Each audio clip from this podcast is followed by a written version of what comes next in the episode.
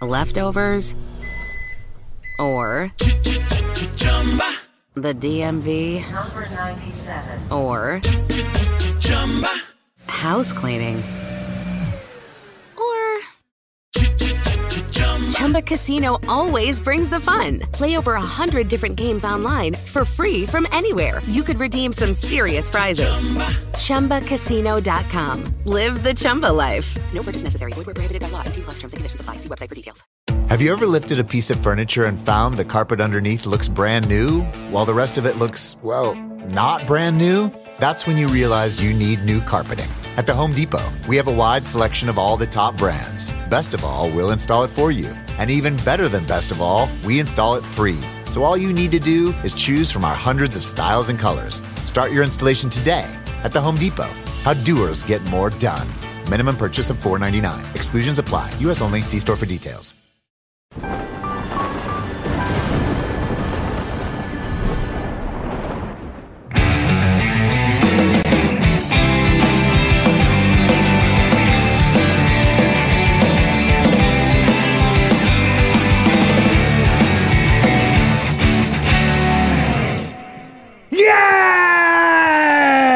Salve galera! Capetas, capetos, lovers and haters. Estamos aqui com o Amplifica. eh, ouvindo uma guitarra, uma, uma, uma risada gostosa. Que, que, que, que risada? Ué, eu, eu tô rindo porque tem capeta na área, né? Você falou que tanto capeta. Era de você que eu tava falando. Oi, começa agora o Amplifica, sejam todos bem-vindos. Hoje vamos conversar com ele, Jairo Tormentor Guedes. E aí? E, e aí, bicho? Você tá bom? Prazer, cara, prazer estar aqui. Obrigado. Prazer é todo meu, cara. Mas olha só. É, antes, eu queria lembrar vocês de curtirem o episódio. Se você já curte o Amplifica e ainda não se inscreveu, se inscreve agora, por favor. Porque vamos aumentar isso daí, né? Aumentar a nossa rede, aumentar a nosso, nossa base para vocês que gostam de música como nós. E não se esqueçam que o Amplifica também está nas, nas, plataformas, nas plataformas de streaming, como Spotify, Deezer, etc. Você pode ouvir o Amplifica lá nessas plataformas. Ah, bom, acho que é isso aí, cara. Sem muitas delongas, porque essa é uma conversa que eu ansiava por ter. Eu mesmo. também. Hoje eu vou conversar com o Jairo Guedes, que é o primeiro guitarrista do Sepultura, um cara, um, vamos dizer, uma lenda no heavy metal, porque estava lá no embrião, né, no fecundo, né? Estava fecundando Exatamente. juntamente essa essa egrégora musical hoje que nos representa aí Brasil afora, que é o Sepultura, e que também é um dos pilares de uma cena maravilhosa e da qual você ainda faz parte. Exatamente. Não é? Então nós vamos falar de tudo isso. Então seja muito bem-vindo. Muito obrigado, Rafa. Obrigadão mesmo. Até tive uma curiosidade, você, ah, nesse início ali do, do death metal, do Sepultura ali, você estava tocando com quem? Você estava você tava Olha, vou te já contar. no heavy metal também? Claro, né? Com certeza. né? É, já curtia heavy metal, mas o Sepultura, eu me lembro que eu. Primeira vez que eu soube do Sepultura foi na classe, assistindo aula. Um amigo meu tinha um vinil. Ele tinha, na verdade, é, o vinil do Sepultura. Eu já, não, desculpa, eu já tinha visto, eu visto o álbum na casa de um amigo meu. Que era um split. Isso. Com não é? overdose. É. Isso. Mas não tinha escutado. Fiquei sabendo, tal, tal, tal, não tinha escutado a música, né? Mas aí na classe, pouco, pouco tempo depois, né? ah, o split para o esquizofrenia tem quanto tempo? Não, depois do split, tem. O split é o bestial, né? Depois tem o Morbid Visions, que é o, o primeiro full do Sepultura, né? Que é o segundo álbum nosso na Sim. época. E aí depois es- Esquizofrenia. Certo. É, 84 para 88. Quatro anos, três anos e pouco, quatro anos. Então, cara, eu tava no colegial, eu vi isso daí, era 86. É, então 86, já era o Morbid já, Visions. Já, já existia uma história. Sim, Já sim. existia uma história para ser contada. Porém, eu ainda, um molecão ali, tipo, começando a tocar, me- aprender melhor, sabe? É, me- me- eu comecei a, a entender mais mesmo a, a- a guitarra em 88, Tá. uns dois anos depois. É. Ainda estava bem inclusão. Tanto que eu me lembro que esse meu amigo, no meio da aula, um, um dos papos é que o Andreas Kisser tocava violão clássico. Sim, E eu gostava muito de violão. E eu achei curioso aquilo, ainda nem tinha conhecido direito a música, mas eu achei curioso que aquela capa, aquela estética, de repente combinar com a música erudita. E isso já me deu um, um- um clique, né? Aham. Porra, mas então pera um pouquinho, eu tava achando que esses caras que estão indo pra uma música mais extrema, porque eu entendi que o heavy metal começou a se separar. Isso eu gostava de Exatamente. heavy metal desde 82, vai. Sim. Não é? Eu já curtia. É, rock, heavy metal. Mas ali, claramente, no final dos anos 80, a- o, heavy metal mesmo começa a se criar. Ra- pelo ramificar, né? menos, Ramificar. Foi pelo menos dois grandes troncos, que seria o cara que canta gutural e o cara que canta melódico. É, São dois grandes troncos, não é? isso. É, e, e- mas assim, todo mundo veio do mesmo pai e da mesma mãe, né? Ah, Assim, sim, é a grande então, árvore, né? Aliás, é da grande árvore que eu quero falar. Beleza. que nós pertencemos à mesma grande árvore, né? Exatamente, A gente, exatamente. o heavy metal, ele, quando ele apareceu no começo dos anos 80, e assim, heavy metal era uma estética, porque por exemplo, o Kiss não é heavy metal, mas o fato de você ter lá o Gene Simmons e, o, e as pessoas com medo dele porque ele come pintinho, né? E, e esse tipo de lenda fascina. É. Então eu passe- falei assim, pô, eu quero ver essa banda aí, o cara come pintinho. Exatamente, Porque eu é. criança matava passarinho. É, não, eu, eu já comi pintinho, mas assim, lá em Minas a gente chama de galeto, né? Mas é, mas é um pintinho, não deixa de ser, só um pouquinho Cara, maior.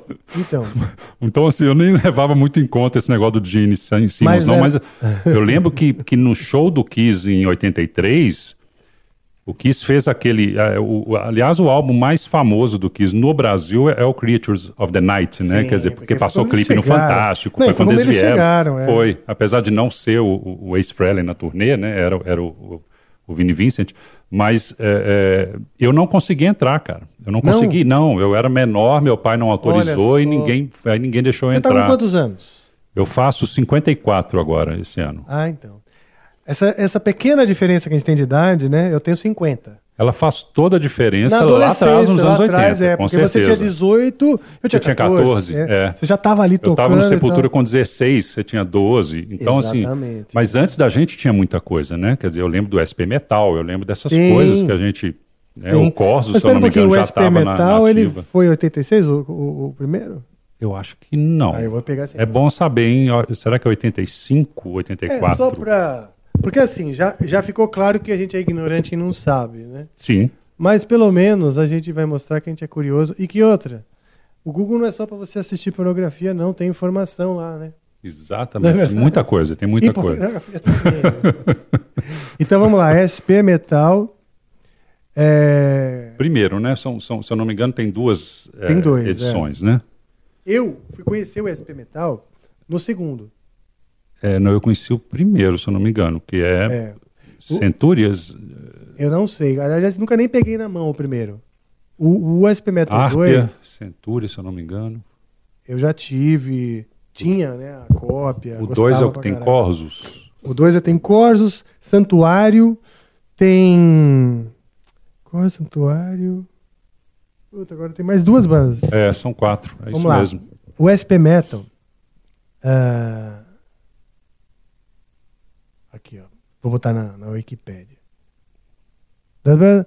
Uma coletânea de heavy metal cantada em português, lançada no Brasil pelo selo Baratos Afins, lembra Exatamente, Afins? Era de exatamente. Minas, Baratos Afins? Não, Não, era de São Paulo, né? São Paulo, é. é. De Luiz Calanca, nos anos 80, o SP Metal, papapá, cadê o primeiro, pô? Ah, bom, o primeiro é de 1984. O SP Metal 2 é de 85. Nossa, foi assim, Um né? ano um depois, ano atrás. Pô, que é. legal, cara. Que legal. Bom, então... É, isso é, uma- isso é só para registrar assim, que no Brasil já também já tinha um movimento de, de rock para o heavy metal Sim, ali, se, né, se chamando heavy metal e se identificando como tal. E tinha dorsal, já tinha dorsal atlântica antes do Sepultura. Sim. Então, assim, inclusive era uma grande influência para a gente. Então, é, é- a partir desse, a partir desses elementos que a gente tinha, tinha um pouco ali de, de, de, de rock, de heavy metal, né, cantado em português e tudo. A gente foi dando uma deturpada nisso e, e- e- botando uma maldade em cima para o negócio virar outra coisa. Sim, essa maldade que eu acho que é um elemento da grande mãe, né? Essa grande mãe, eu, eu, é, ele está lá. Não é que em, em algum momento nesse tronco uma parte ficou maldosa? Não, Não, não, não, não. Tá Já lá. fazia parte uma liberdade que vem desde o do Led Zeppelin e tal. Exato. Mas essa liberdade de expressão que daí quando o, Black Sabbath começa a contar de contos mais aterrori- aterrorizantes, Isso, etc. isso, é. O Kiss com aquelas máscaras também indo para um caminho meio que Alice Cooper. Alice né? Cooper. É. Então era uma estética que apesar de o, o som não ser o que se transformou É. depois, né? É, eu, eu comecei a, a- a me interessar pelo heavy metal pela estética, antes de ouvir, né? Ah, então. Eu, eu, que eu eu- eu que é lembro que, importante, na né? revista Pop, que era uma revista Sim, antigaça, que, assim. que não era a que virava pôster? Não, a que virava pôster era Som 3. Ah, Que você comprava na banca, ia abrindo, lendo, aí no final tinha um É, pôster. aí tinha é. Iron Maiden, tinha Ozzy, Van Halen. Maravilhoso, né? E, e a, a Pop, ela é antes, ela é da década de 70 e ela tem dois lados. Ela tem duas capas e é invertido. Então você lia até a metade, virava ah, que legal. de cabeça para baixo e começava da outra capa. E a, e, a, e a temática era sempre skate, surf, rock e juventude, né? Sim. Então, assim, eu conheci Peter Frampton, é, ABBA, sabe, tudo lá. E uma das coisas que eu vi que me chamou a atenção foi a foto do Kiss, a primeira vez que eu vi o Kiss, aquela foto no alto do, eu não sei se é no Empire State ou no, ou no, no, num outro prédio lá do, de Nova York, uma foto preta e branca. Que o Gene tá até com aquela asinha de, de morcego antiga, assim, que ele usava e tudo. Eu vi essa foto preta e branca e falei, caramba, velho, o que, que é isso? E aí, numa outra edição, eu vi o Alice Cooper com uma, uma jiboia, assim. Eu falei, o que, que é isso, cara? Eu, eu quero saber o que, que é isso e quero fazer isso. Não sei o que, que é. Teatro, kabuki, sei lá o nome disso. E aí As acabou capas chamavam muita atenção, né? Muito. Nossa, eu tomei muito tombo. Eu comprei Ah, é? muito disco pela capa e achei É, né? horroroso, assim. Posso contar um que eu tomei tombo e também não. Sim e não. Eu descobri uma banda pela capa, mas era completamente diferente do que a capa falava. Entendi. Mas era boa. É muito boa, mas eu comprei o Abominog do Raya Heep. Ah, sim. Meu, aquela capa, eu nunca vi uma mais. Impressionante a, a agressividade, daquela agressividade capa. daquela capa. Eu nunca vi nem Eu nas acho que nenhuma bandas. banda de death metal tem uma. Jamais fez aquilo. Você É chegou a verdade. colecionar Rock Stamp? Se eu cheguei, Colecionar as figurinhas Rock Stamp? Era, era que comprava na banca. Ah, sim, que tinha, que tinha as bandas, né? Que eram capas de banda. Sim, sim, sim. Você chegou E a colecionar? do- Eu tenho até e hoje ela. algumas. É. Preciso até trazer aqui para Amplifica. Eu comprei, eu lembro que eu comprei uma, uma que eu não gostei, que é o Picture, aquela banda Picture, que tinha uma caveira na capa, maravilhosa, assim, só que a banda não era boa, pra mim, né? É, ela, ela bem rockinho, assim, muito levinho. Eu falei, ah, não, cara, nada a ver. E eu comprei uma outra que eu não gostei, que a banda chamava Demon. E a capa era uma cruz no- num gramado, era como se fosse um túmulo ali, uma, uma lápide. Era uma cruz de pedra e duas mãos saindo e abrindo a cruz e, e um estômago, assim, saindo da cruz. Eu falei, cara, isso deve ser muito foda. Mas então, olha que interessante. A, a psicologia da nossa geração, né? Era uma geração pós-hip ali, porque os nossos pais, teoricamente, eram, Sim, eram hippies, né? Tinham 20 anos nos anos 60 e 70, né? E, e nós gostávamos dos estômagos. é, de, de Saindo, podridão, né, cara? de Quer dizer, podridão. a gente saiu da- do paz e amor. Do paz e amor, é. Foi Aí pro veio o movimento. sangue, o- mas você vê, o, o movimento hip, ele emendou no punk.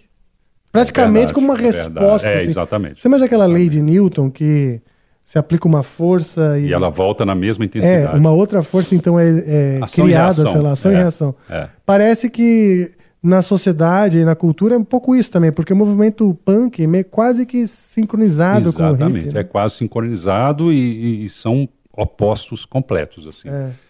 É, uma das coisas, assim, você me fez lembrar é, aonde a gente nasceu, aonde o Sepultura foi criado e nasceu e aonde a gente vivia, É, que o Clube é, que é Santa Teresa, que é o, que é o bairro do Clube da Esquina, né? O Olha. Max e o Igor moravam numa casa, a 50 metros morava o Loborges, e mora até hoje. É mesmo. É. Olha então a só. gente via Beto Guedes andando na rua, ia no bar do Bolão, que é o mesmo lugar onde eles, né, que hoje é o museu do Clube da Esquina, é o mesmo lugar onde eles iam almoçar, trocar ideia e tudo, né? Já vi o Milton Nascimento várias vezes na década de 80 e Tavinho Moura e etc, etc, etc.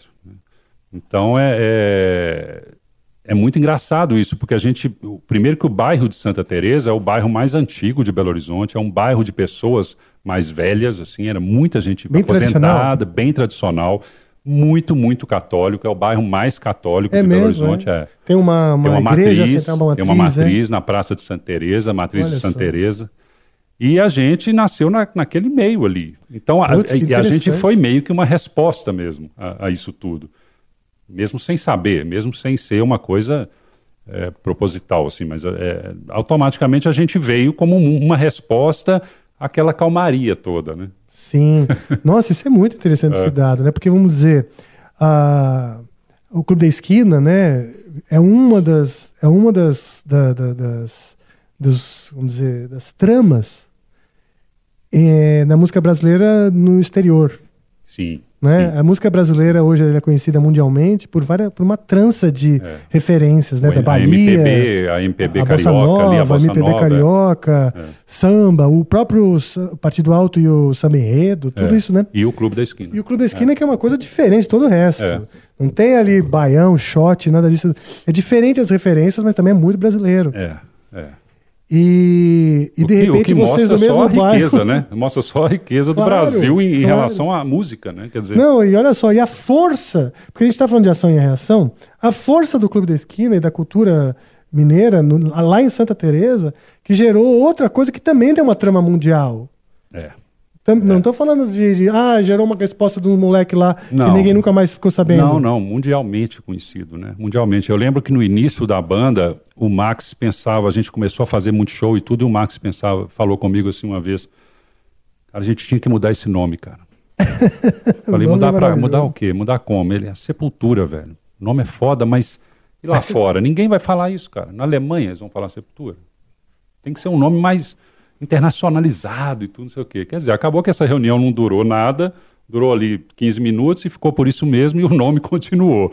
E, Não, e outra. E hoje se fala Sepultura em qualquer país do mundo. É, e é um nome fácil de dizer em qualquer língua. A questão não é só o nome ser internacional no sentido de ser uma palavra em inglês, né? Sim. Tem que ser uma- uma- uma- uma- um nome fácil de pronunciar. Por exemplo, Gojira. É. Gojira, falando da França, com um nome que é totalmente internacional, qualquer língua. O próprio, Acho que o aborígene próprio fala Angra, Gojira né? numa boa. O Angra é um, é um nome fácil. O Angra é um nome Foi pensado da mesma maneira. para o mundo inteiro. Foi pensado da mesma maneira. É. Porque eu queria também um nome que fosse internacionalizável, mas que tivesse uma origem de uma palavra em português. Sim. E no fim, Angra, é, o, o japonês fala Angora. Eu só fui descobrir depois que essa junção de consoantes, o- do G e do R, gr, não é qualquer língua Não. que realmente faz. Sim, Gr, sim. né? É, complica, é, é, são dois sons, para muitas línguas são dois sons, é o G e o R. Então é, É. Gara. Então o japonês é Angora. Eles não conseguem juntar tão rapidinho, né? Certo. Beleza. Mesmo assim, é, é fácil de internacionalizar Exato. e tem uma referência interessante, né? Que é o seguinte: a palavra Angora ela aparece no Egito, entre os astecas e em etnias tupi-guarani. Não, não são tupi-guaranis, mas etnias do Brasil, que tinham outras línguas além Antes do da, da colonização. né? Dos É, índios. de etnias índio- dos índios e tal. Angora. E aparece sempre com uma coisa, com uma referência a entidades e espíritos. Ó, que massa. Diferentes maneiras, claro, em cada uma dessas culturas. Sim. Mas olha que interessante, esta palavra ela tem um karma cu- curioso, no Exatamente, mínimo curioso. exatamente. Né? Não quero aqui ficar criando teorias malucas extraterrestres, mas no mínimo é curioso, né? Então me fascina isso. Aliás, ah, passando um pouquinho para frente, né? Daqui a pouco a gente volta Tá. no próximo bloco. Não, mas passando um pouquinho para frente, tem uma coisa muito recente e muito como é que fala? É, é, quando é, fértil, né? Sim, sim. Porque agora você tem o Troops of Doom, Isso. começou na pandemia Começou em 2020, dia 10 de março de 2020. e vocês já estão com três CDs. Três CDs. E vinis, e cassetes. E o cacete. é, e o cacete, a, a- quatro. Que legal. É. Aliás, então vamos lá. Eu quero mostrar o vinil. Porque a gente estava falando da capa do Abominog. E essa capa aqui, The Rise of Heresy, é a minha favorita dos três. Sim. E capas, ainda não ouvi, direi. Eu ouvi, acho que no Spotify um dia, um pouquinho, mas já faz tempo. Logo que a gente começou a falar de vir aqui. Certo. Eu vou ouvir com calma para poder falar com propriedade. né? Tá. Mas você pode falar qual que é a ideia da banda. Bom, então, a gente começou a banda em 2020. Cara, a minha, a minha ideia, na verdade, não é uma ideia, é uma, é uma coisa que estava. É, é até estranho falar isso. É um, é um, eu não sei usar o termo.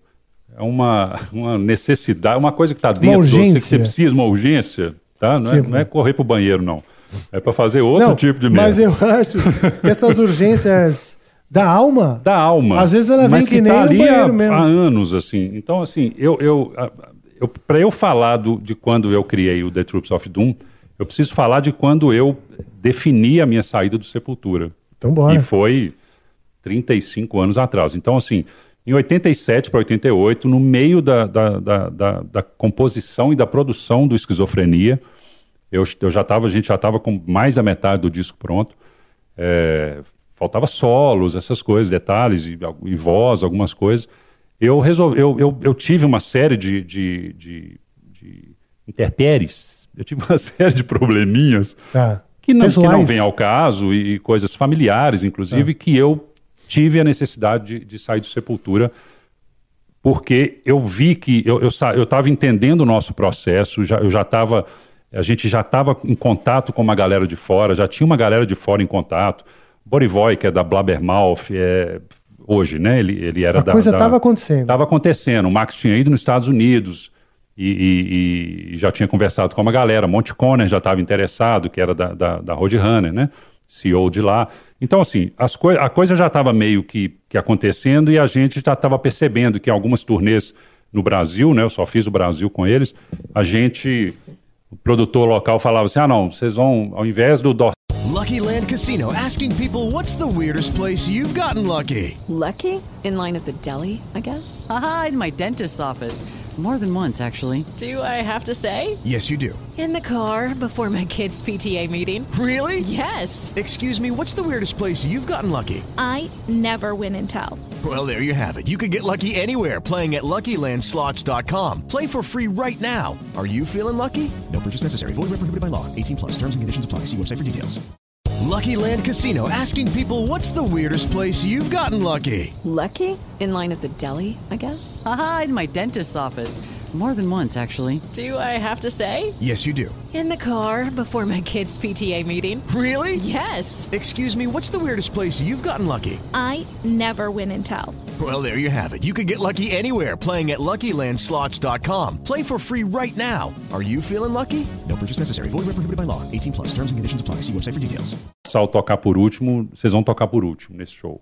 Então, Como se fosse o headliner. como se fosse o headline. Aquilo na época fazia muita diferença. E o dorsal do- era, era a banda. Era né? a banda, era a banda, cara. E a gente era, pô, Max principalmente, era muito influenciado por eles e tudo. E a gente foi vendo que a gente estava sendo é, é, é, escalado para coisas mais, mais sérias, assim, né? A banda estava, o público estava aumentando, a gente percebia isso, show por show. E eu percebi que nesse caso, com todos os problemas que eu estava passando na época e, com, e, com essas, e com essa questão da banda, eu falei, cara, eu vou ser uma pedra no sapato. Eu, eu daqui a pouco eu vou ter que parar esse processo. E eu acho melhor parar agora do que parar lá na frente. Lançar mais um disco, né? E, e fazer mais uma turnê. E eu não vou, não vou dar conta disso agora, então eu prefiro sair. E, e sair foi super. É, foi uma emoção muito grande, a gente chorou muito, os caras choraram. É mesmo. chorei. É. Vocês tinham essa ligação de. A gente tinha uma ligação amizade. de, de, de, de irmão mais velho, assim. Eu era o irmão mais velho do Max e do Igor. assim. Vocês brincavam na rua, não? Não. Como é que vocês se Porque eu não conhecia os caras quando eu era moleques. Assim. Ah, eles, nem, tá. eles nem moravam em Belo Horizonte, moleques, assim. Eles moraram em outros lugares no mundo. Ah. Eles moraram na Itália, no Canadá, se eu não me engano, em São Paulo. E, e, inclusive nasceram em São Paulo, né? E foram para BH, né? O pai deles era, era trabalhar, trabalhava com a embaixada, se eu não me engano, então era diplomata. Então o pai dele viajava muito, né? Então, o seu Graziano. E ele morreu muito, muito novo. Morreu com 40 e poucos anos, 40 anos. E os meninos foram para BH começar a vida lá, lá em BH com a mãe deles, com a Vânia. E eu conheci os caras, eles já tinham o, o- o projeto do Sepultura, já tinham o nome Sepultura. É mesmo? Só. e já tinham feito um show. Só que eh, esse show eu não fui. Inclusive o Paulo não foi também. Olha Paulo só. baixista, porque o pai dele não deixou. Falou assim: não, você não vai porque o show termina 10 horas, 10 horas eu quero ser na cama. Não foi, é. Então foi muito louco isso, cara. O Igor era um pivete, cara. Era um, era um molequinho. A gente coisa, chamava ele de Anjinho da Mônica, que ele tinha um cabelinho todo assim, ó, lourinho. Ele era Nem mó bonitinho. assim. que legal. E, e, e aí, cara, eu tava num, num- eu tava com o meu, eu tenho um, um- um grande, o meu melhor amigo, um grande amigo desde pequeno que minha família adotou ele e a família dele me adotou, que é meu irmão de, de, de espírito, assim, de, de coração, É de BH também? que é de BH. Ele foi guitarrista. Quando eu fui guitarrista do Sepultura, ele foi do Chacal, que é uma outra banda de BH. E depois ele montou uma banda é, já mais, mais pop, mais farofa, assim que a gente chama de farofa, né? Que chamava Easy Rider. E tocou até na novela da Globo, no, nos anos, no início dos anos 90. E hoje ele é produtor musical na, na Globo, lá no Rio. É, trabalha com orquestra, trabalha com essa galera, assim. Foi produtor, inclusive, da, ele era até pouco tempo produtor da, da musical da Fátima Bernardes, aquele programa de manhã Sim, que tem sim, lá, sim. Encontro. né? Encontros. E aí, beleza, eu tava com ele num bairro super tradicional, super bacana de BH, tradicional assim, muito conhecido, mas é descolado, né, que é, o, que é a Savassi, Sim. né, que é Que famoso. tem um montão de, de, de bar. Um monte de bar, é e, uma a, e delícia, a né? galera mais É jovem a- e tudo. é a boemia, né? Boemia. Pelo É. menos hoje em dia. Não sei se na época já era assim. Já era, já É? era. E, e- e era mais, mais assim, a galera que tinha mais condição também, né? Ah, Quem não é tinha um- ficava nos seus bairros, assim, Tá. o bolão lá em Santa Teresa e tudo, que é um- era um boteco, assim, né? Um bar, né? Mas a Savassi tinha boate, tinha os, os pubs, essas coisas todas.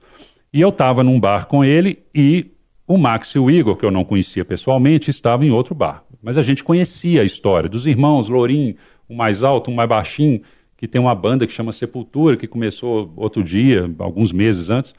E eu virei pro meu irmão, pro Pepeu, e falei, cara, vamos, tá tendo um show do Kamikaze nesse bar. Vamos lá, vamos ver os caras, ver o, o João Guimarães, a turma toda. E aí, Que era uma bandaça também. né? bandaça, Reginaldo Silva na guitarra, um cara fantástico. E aí nós fomos, né, para esse lugar, chamava é, Sabor e Arte, esse, esse outro bar. E aí nós fomos. Tava tendo show dos caras lá. Bom, é, voltando meia hora no tempo, Meia hora? é, eu ainda estava vindo pro bar. eu estava vindo pro bar. Eu estava andando a pezinho ali, dois quilômetros a pé, ia demorar umas- uns 20 minutos. O Max e o Igor, naquela época, o inimigo natural do metaleiro era o playboy. Né? Sim. Era o cara que era playboyzinho, tênisinho, branquinho, não sei o que lá, não sei o que lá, beleza.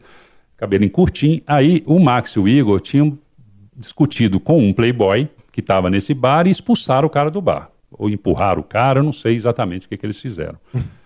E aí o cara foi embora, mas antes, antes do cara ir embora, ele saiu gritando, falando com o Max e o Igor, isso eu fiquei sabendo depois, através deles, que o cara falou assim, cara, eu vou chamar meu irmão, que é muito maior do que eu, e vai bater no vocês. Eis que 20 minutos se passam e chega eu, lá com, já com meus 1,91m, 1,92m, Ah, cheguei. já- já- já, já- era gigante, é. Jogava basquete no Olha colégio e tudo. E aí já era grande, já tinha barba. Cara, eu, eu- eu com 16, eu casei com 16 anos. Sério? Sério. Então, assim, foi uma loucura, assim, na hora que eu cheguei no lugar, tava lotado. E eu vi um colete escrito Sepultura de canetinha e um menino parecendo de costa, parecendo um anjinho da Mônica. Eu falei, esse cara é o Igor, velho. É o Igor que o pessoal fala. entendi. Aí eu fui lá e bati nas costas dele. Assim, né? É. Fiz assim. E aí, velho, beleza? Ele olhou pra mim assim, assustado. Eu falei assim: você é o Igor, né? Ele, não, não sou não. Falei, claro que Ele é. tava velho. com medo É. de terem voltado pra bater E eu nele. era o irmão do Playboy, né? Eu falei, claro que é. E eu de cabelo curto, né, velho? Que eu não tinha cabelo grande na época. Né? Então, assim, Ah. ainda tinha isso. Eu trabalhava fora, então tinha que usar cabelo curto, trabalhava na imobiliária. Então, usava né, roupa social e tudo. Aí eu falei, claro que é, velho. Você é o Igor. Não sou não, velho. Sou não. Você tá enganado. Eu falei, cara, e aquele ali, ó, de costa ali, é seu irmão, é Max que ele chama. Não, não é não, não é meu irmão, não. Eu falei, uai, tá acontecendo alguma coisa aqui. E aí a gente demorou aí um- um- uns 15 minutos para entender o que estava acontecendo, até que eu falei que eu não era. E que eu era o Jairo que tocava guitarra numa banda que, antes do Sepultura que chamava Mantas, que era eu Mantas. e esse meu irmão, né? Que E- era uma era homenagem ao Mestre? Fate. Não, era, a gente não chegou a tocar ao vivo, Mas era, era cover de Merciful Fate. A gente Tá. tocava a Corpse Caramba. Without a Soul, Melissa, aquelas coisas. E tinha um King Diamond lá, porque é complicado que tem Cara, tinha, você acredita? cantar o King Diamond não é, Tinha, não é tinha um fácil, eu Renato, que ele devia ter 16 anos na época, e ele cantava É mesmo, muito cara, parecido. que Cara, era legal, foda. A gente ensaiava, o povo com Há quantas ensaio. tais, cara? Não faço a menor ideia, É? não, não sei. Não, nu- nunca mais tive contato e tudo. É. E aí, bom, demorou uns 20 minutos pra gente entender que eu não era o irmão do Playboy, não ia bater em ninguém, até porque nunca bati em ninguém. e, e- e- beleza. E aí o Max falou comigo, ele falou, cara, é, já ouvi falar de você aqui, né? BH é um, um ovo, né? Então todo mundo conhece todo mundo. E ele falou, Vão, vai no ensaio, cara, da gente. Cara, quem sabe você, você anima a fazer alguma coisa e tudo. Eu falei, ah, eu vou, cara. Onde que é e que dia que eu vou? Não, depois da manhã, terça-feira, você vai lá. Eu falei, beleza. Aí eu fui. Ô, Rafa, eu nunca vi uma coisa tão ruim na minha vida, assim, cara. Sério, velho. Eu, acredito falo que- isso, é, assim, é, É mesmo, o Cara, resultado. é- era horroroso, cara. Era horroroso, assim, cara. Era uma ofensa. Eu, eu, eu não sei como que, que, que a gente conseguiu resolver esse problema. Se é que a gente resolveu. Mas assim, cara, não, é claro que a gente resolveu, porque o resultado tá aí. Mas assim, era muito ruim, cara. Era uma zona. Olha, era deixa eu te avisar uma coisa já antes de, de, Ah. de antepasto, já vou te avisando. de antepasto. Já vou te avisando de antepasto. O nosso cortador, nosso jardineiro cortador é o Bruno. E ele provavelmente vai fazer um, um corte que é você dizendo Sepultura era uma ofensa. Pode fazer. Bruno. Mas eu já vou te avisando de eu, tô, eu tô ligado, não eu tô ligado. Que, que, Mas pode que, tem um, que tem um cortes, né? É. Eu tô ligado. né? Vai lá. Mas tá muito bom, isso aqui tá melhor que aquela novela Eu tô, Anos eu tô rindo do cortes do, do Tadeu, do resto Tadeu, falando, falando que Angra era uma boy band. Ah, eu é? sei fazendo assim. Nossa Eu Senhora. tava lá. Não, não era, eu Como tava ela- lá. é. Enfim. É, Mas, mas é bom, ótimo. Mas tá É, muito boa essa história. Eu só me sentindo assim, como se estivesse assistindo uma novela tipo Anos Dourados. Sabe, voltando no tempo, imaginando. Eu sou, eu sou muito, é, eu sou muito Detalhista. ilustrativo, É, detalhista. tá ótimo, então, se, tá se- se eu falar demais, vocês, por não, favor. não, não, assim que é bom. Pode mandar ver. Com E- detalhes. E, e aí, cara, eu, eu- beleza, fui nesse ensaio, era, era o Paulo no baixo, era na casa do Paulo, sempre foi na casa do Paulo até, até eles saírem de Belo Horizonte, inclusive, com o Andréas já, em 88. É, era o Paulo, o Max na guitarra, o Igor na bateria e o Wagner, Antichrist, que, era, que foi depois do sarcófago, era o vocalista. Tá. Só que era muito ruim, muito mesmo. Assim, eu, eu, eu, eu, eu, eu fiquei assustado. Falei assim, cara, não, não tem, nós não vamos fazer nada, não vamos fazer nada junto. não- Pensei comigo, né? E aí, no meio do negócio, assim, primeiro que não tinha música. Não tinha música. Era, era, era uma. Cara, era um jazz com todas as distorções que você puder imaginar, inclusive na bateria. Assim, era, era, era, era uma zona. E, e- e- e jazz, e aí, aí a Ah, Antichrist. sétimas e tal. É, muitas sétimas, muitas quintas, muitas Com terças. distorção. Não, era uma zona, era uma zona. E, e eu não conseguia identificar. Assim, meu irmão estava comigo e ele falou assim, cara, não entra nessa não. É mesmo. Lucky Land Casino asking people what's the weirdest place you've gotten lucky? Lucky? In line at the deli, I guess? Haha, in my dentist's office.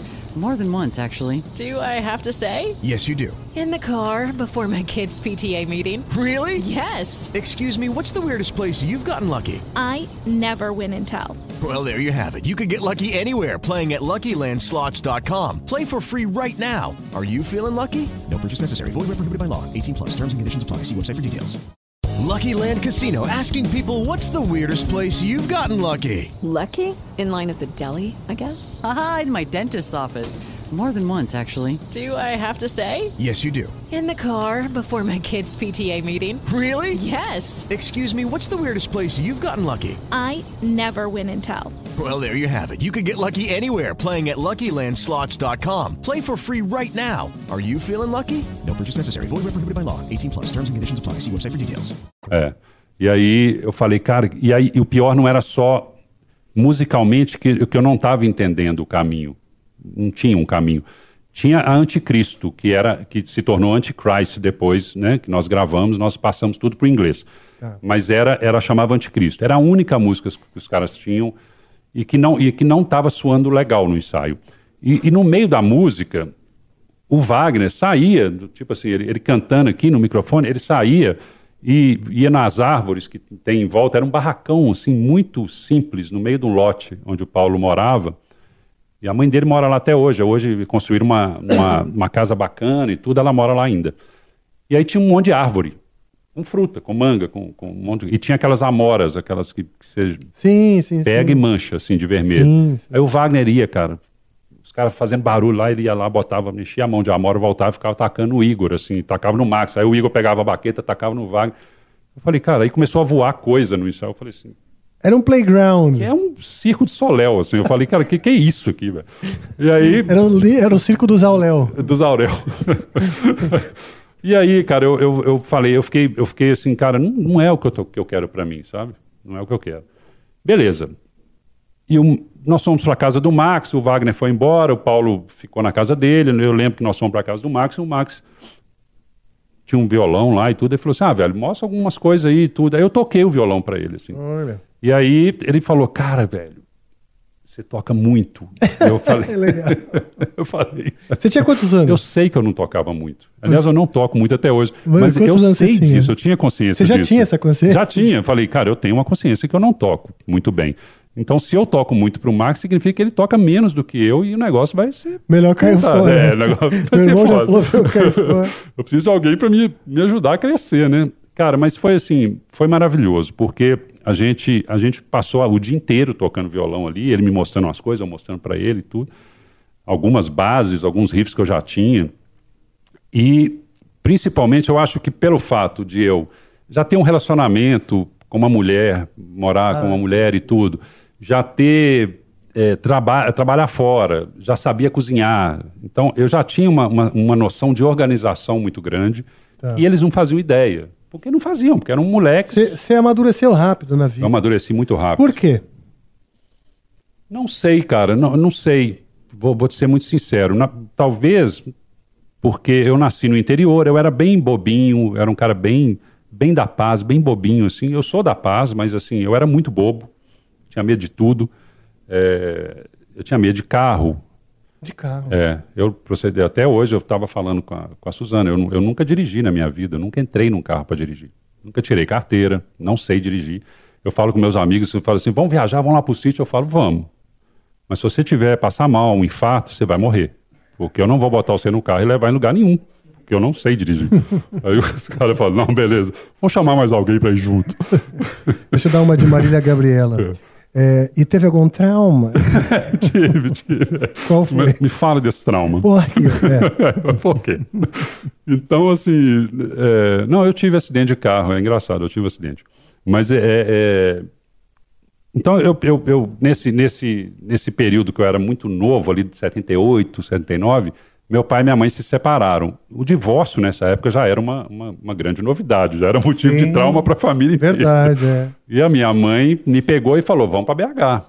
Então, assim, eu morava no interior, numa cidade pequena, 50 mil habitantes, assim, que cresceu é, em volta de uma usina é, na- da, da Belgo Mineira, que é uma usina né, de ferro gusa, de, de, de, de- minério Que e tudo. é essa? João Molevade, que chama. E a usina? Hoje ela chama ArcelorMittal, mas ela chamava Belgo Mineira.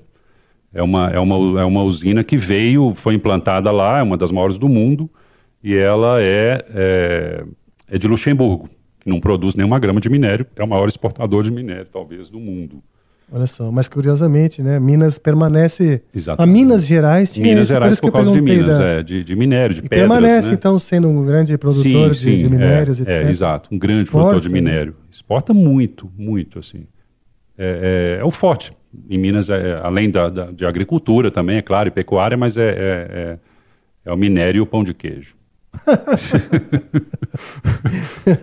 então, então, assim, acabou que eu, eu, eu fui para BH muito novo, com, com 12 anos e tudo, e já fui, cara, já me enfiaram num colégio de padre muito radical, assim. É mesmo, né? Franciscano, super radical. Olha só, também estudei em colégio franciscano. Podemos falar disto, hein? É. Sabe por quê? Dentro... Eu tenho trauma desse- de- do colégio. Tem. Então, então segue com a sua história, a gente vai, a gente vai cutucar esta ferida. É. E aí, um- uma das coisas que eu, por exemplo, fui obrigado lá na, na- na- durante esse processo, obrigado assim, né? Que, que, que, contava ponto para o boletim era, era ir na missa. foi a primeira vez que eu. Foi a primeira, é, o primeiro contato meu de ódio com a religião. Então, foi- então assim, eu, eu. Porque é um contrassenso, né? É, Então o cara não sai da missa e tira 10 em português. exato. Tipo, para, vai. Né? E a gente fazia isso. A gente falava, você vai na missa? Aí eu falava, velho, a prova de geografia eu fui muito mal, velho. Eu preciso ir. você fala, que Que bosta. mano. bosta, né? Então, é, é, eu não sei, eu não sei é, por que, que eu que eu fui obrigado a, a- a- a amadurecer mais do que os meus é, os meus amigos, compatriotas ou da minha idade ali, da mesma faixa etária. Uma, uma coisa é, é assim, eu nunca namorei uma, uma, uma menina da minha idade. Eu sempre namorei mulheres muito mais velhas do que eu. Ah, tá. Então, Pela altura também, você cresceu rápido. cresci rápido. Acho que isso também Cresci ajudou. te rápido, a forçou, voz né? engrossou rápido. Já começaram a te tratar como homenzinho, aí, É. tipo, né? Já Exatamente. começaram, tipo, no- aqui não tem boi, não. É. Ô, tio, me dá 10 pau, 10 pau, sai daqui. É, sai Eu daqui, vai trabalhar, você já tem idade para isso. Exato. É. E, e, cara, e, e eu era, eu, como eu era grande, a minha voz já era mais, mais grave, eu comecei a fumar com 12 anos. Hum. E aí, é, o meu irmão Pepeu, o meu, meu amigo, que se tornou um irmão para mim, ele falava assim, cara, vamos pintar a cara de Paul Stanley e Jenny Simmons. Ó, legal. A gente já, já curtia Kiss pra caramba. E vamos na padaria comprar cigarro. Porque a gente não podia comprar cigarro, né? Assim, que era você 12 chega- anos de idade, com 13 certeza. anos. Né? Se uma criança aparece de de, de É, me dá um Com Hollywood. certeza consegue comprar cigarro. claro. Nossa, me dá um Hollywood. Então, assim, eu, eu, eu já chegava na padaria, assim, eu já, já entrava na padaria de surpresa, de, de salto, eu botava salto, bota de, de, de exército, assim, e de preto, e a cara pintada de jeans, assim, cara. Então eu já chegava na padaria, a mulher do caixa dava um pulo, velho, assim, todo tamanho, e eu, me dá um Hollywood. Aí ela não tinha nem o que fazer, assim, ela já me dava, eu já dava o dinheiro e saía. Ela abriu caixa. Ela abriu caixa e dava esse Ela me dinheiro. dava dinheiro, né? Eu não quero dinheiro, não, eu quero Hollywood. então, assim. Meu Deus. Fora que assim, os seus de ensinos, eu, não, eu imagino que não devia ser tão certinho Não quanto era, o não. original, não, né? o meu Gene Simmons parecia mais um- um- uma banda de black lá, metal norueguesa, o, o, assim. O próprio Merciful Fate, a gente acabou de falar o nome O dele. King Diamond, né? Você mirou de em cima, Tudo só que você chegou na assim. padaria King Diamond. Aí, é, é, então, assim, eu, eu, eu, eu comecei a me relacionar, por exemplo, as minhas namoradas e as mulheres que, que, que eu tinha mais atração na época eram muito mais velhas. A minha mãe era dançarina de gafieira. Olha que Minha mãe legal. dançava gafieira, dançava legal. na noite e tudo. Puta, gafieira acho que é uma das danças... Eu adoro é danças de muito salão. foda. É. Eu adoro. Né? E tango e tal. Mas assim, junto com tango, gafieira é, uma É, das coisas é. mais É muito lindas foda, de assim, ver. cara. E minha mãe, eu ia assistir ela, cara, ninguém rola, rodava ela, assim, né? Rodava no ar, assim, era uma coisa fantástica. E ela, e ela é, é, começou a me levar, assim, como, como tava, eu estava sem o meu pai na época, que ele continuou no interior, meu pai era dentista e tudo, e tinha dois consultórios lá e tudo, então ele, ele- esse processo de mudança, ele só veio para, foi para Belo Horizonte depois de muito tempo, muitos anos. Então eu fiquei ali morando com a minha mãe. E, cara, eu já gostava de uma, de uma coroa. eu ia na gafieira, velho. E você sabia dançar? Cara, nunca aprendi, nunca soube. Eu sou péssimo para dançar. É? Eu, eu tive que dançar esse ano. Há três meses atrás eu fui dançar porque eu casei há três meses. E a minha, a minha digníssima esposa falou: Nós vamos dançar. Cara, eu fiquei eu falei: sabendo Não, a gente já está casando.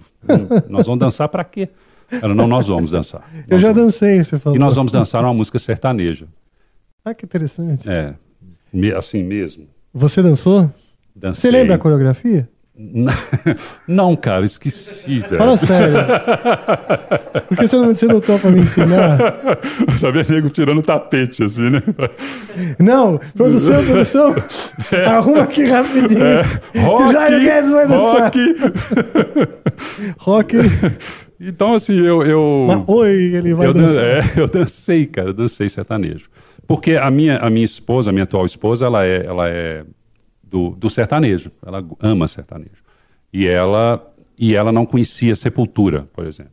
Olha ela tem, só. cin- vai fazer 54 anos, igual eu. E morou no Brasil. É bom. Não, ela é de BH. Só que ela, ela leftovers, or the DMV, Number 97. or house cleaning, or Chumba Casino always brings the fun. Play over a hundred different games online for free from anywhere. You could redeem some serious prizes. Chumba. ChumbaCasino.com. Live the Chumba life. No purchase necessary. Void where prohibited by law. 18 plus terms and conditions apply. See website for details. Lucky Land Casino asking people what's the weirdest place you've gotten lucky? Lucky? In line at the deli, I guess? Haha, in my dentist's office. More than once, actually. Do I have to say? Yes, you do. In the car before my kids' PTA meeting. Really? Yes. Excuse me, what's the weirdest place you've gotten lucky? I never win and tell. Well, there you have it. You can get lucky anywhere playing at LuckyLandSlots.com. Play for free right now. Are you feeling lucky? No purchase necessary. Void where prohibited by law. 18 plus. Terms and conditions apply. See website for details. Ela, Núcleo ela, é um- muito- ela sempre foi tão patricinha, e falo isso porque ela, ela tem orgulho Não, de não é falar isso, não é, não é aquela é coisa pejorativa de que riquinha gente- nem nada, não. Ela é uma característica, ela, ela sempre foi tão patricinha que ela foi, é, ela, ela foi candidata a Miss BH na, na década de 80, quando eu estava no Sepultura. Ela estava desfilando para ser Miss. Então é uma outra vibe que realmente esse- esses mundos não cruzaram, assim, né? Interessante. É bem, E- bem e- distantes dos seus mundos, né? Exatamente. E, e, e, depois, ela, quando eu comecei a viajar, a fazer turnê, essas coisas, ela começou a fazer turnê de bailarina, dançando balé clássico e, balé moderno também, fora do Brasil. Então, assim, ela foi e é filha única mulher, assim. Então, ela foi criada, ela fala isso, eu fui criada como uma princesa, numa redoma. assim, Olha sabe? só. Então, Eu quero fazer então uma. aproveitar e fazer uma, uma propaganda aqui de um amigo meu, né? Um amigo meu, o Adriano Monteiro. Não, não é o Adriano Monteiro. É o outro Adriano, mas ele está lançando, lançou um, um livro, um romance, que se chama justamente O Roqueiro e a Bailarina. ó que bacana. Mas ele só lançou em Portugal. Ele falou: fala do meu livro, ele me manda um. Não, mas a editora é portuguesa, não tem como te mandar, ora pois. Mas enfim. É, O nome dele certo, pô. eu vou falar o nome dele certo. É que ele é muito, muito meu amigo. E a paixão é tanta. Que quando a gente é muito amigo, a gente nem sabe o sobrenome. né? pra quê? Porque Nunca se- vai chamar o se cara a pelo gente Eu sou pode- sobrenome. muito amigo, mas se- eu não sei qual dos 15 Adriano que é que eu conheço. Se a gente pode chamar de truta, não sou é? muito amigo dos 15 Adrianos. O Adriano Monteiro é o meu amigo Não tá aqui? ah, que é especialista Na gaveta, em gaveta. de verdade. Esse é o Adriano Monteiro. Mas o Adriano ah, que eu tô falando, ele tá aqui. Vocês vão ver. Vai esperar. Não, não, é rápido, prometo. Aliás, aliás, bons tempos, senhor diretor. Tudo bem? Tudo bem e você? Você- Tudo eu vejo que você deu uma parada no, no cabelo. Eu dei, eu tava parecendo. Eu ia usar um termo muito pejorativo agora, mas não. Eu só cortei o cabelo. Ah, ótimo. Olha, eu não sei como você estava. Não. Eu não sei como você estava aparecendo nesse teu termo. Ah. Mas pra mim você estava muito bonito. Ah, é? Mas agora você está mais lindo. Mas, então, o, a- o ponto é esse. Ponto é É esse. Tá chegar no bonito. estar melhor, né? Porque pior Cara, a gente fica com facilidade. Olha só. A questão é Olha melhorar. só. Eu sou assim muito amigo dele e na emoção eu, eu me confundi no sobrenome. É o Adriano Coelho.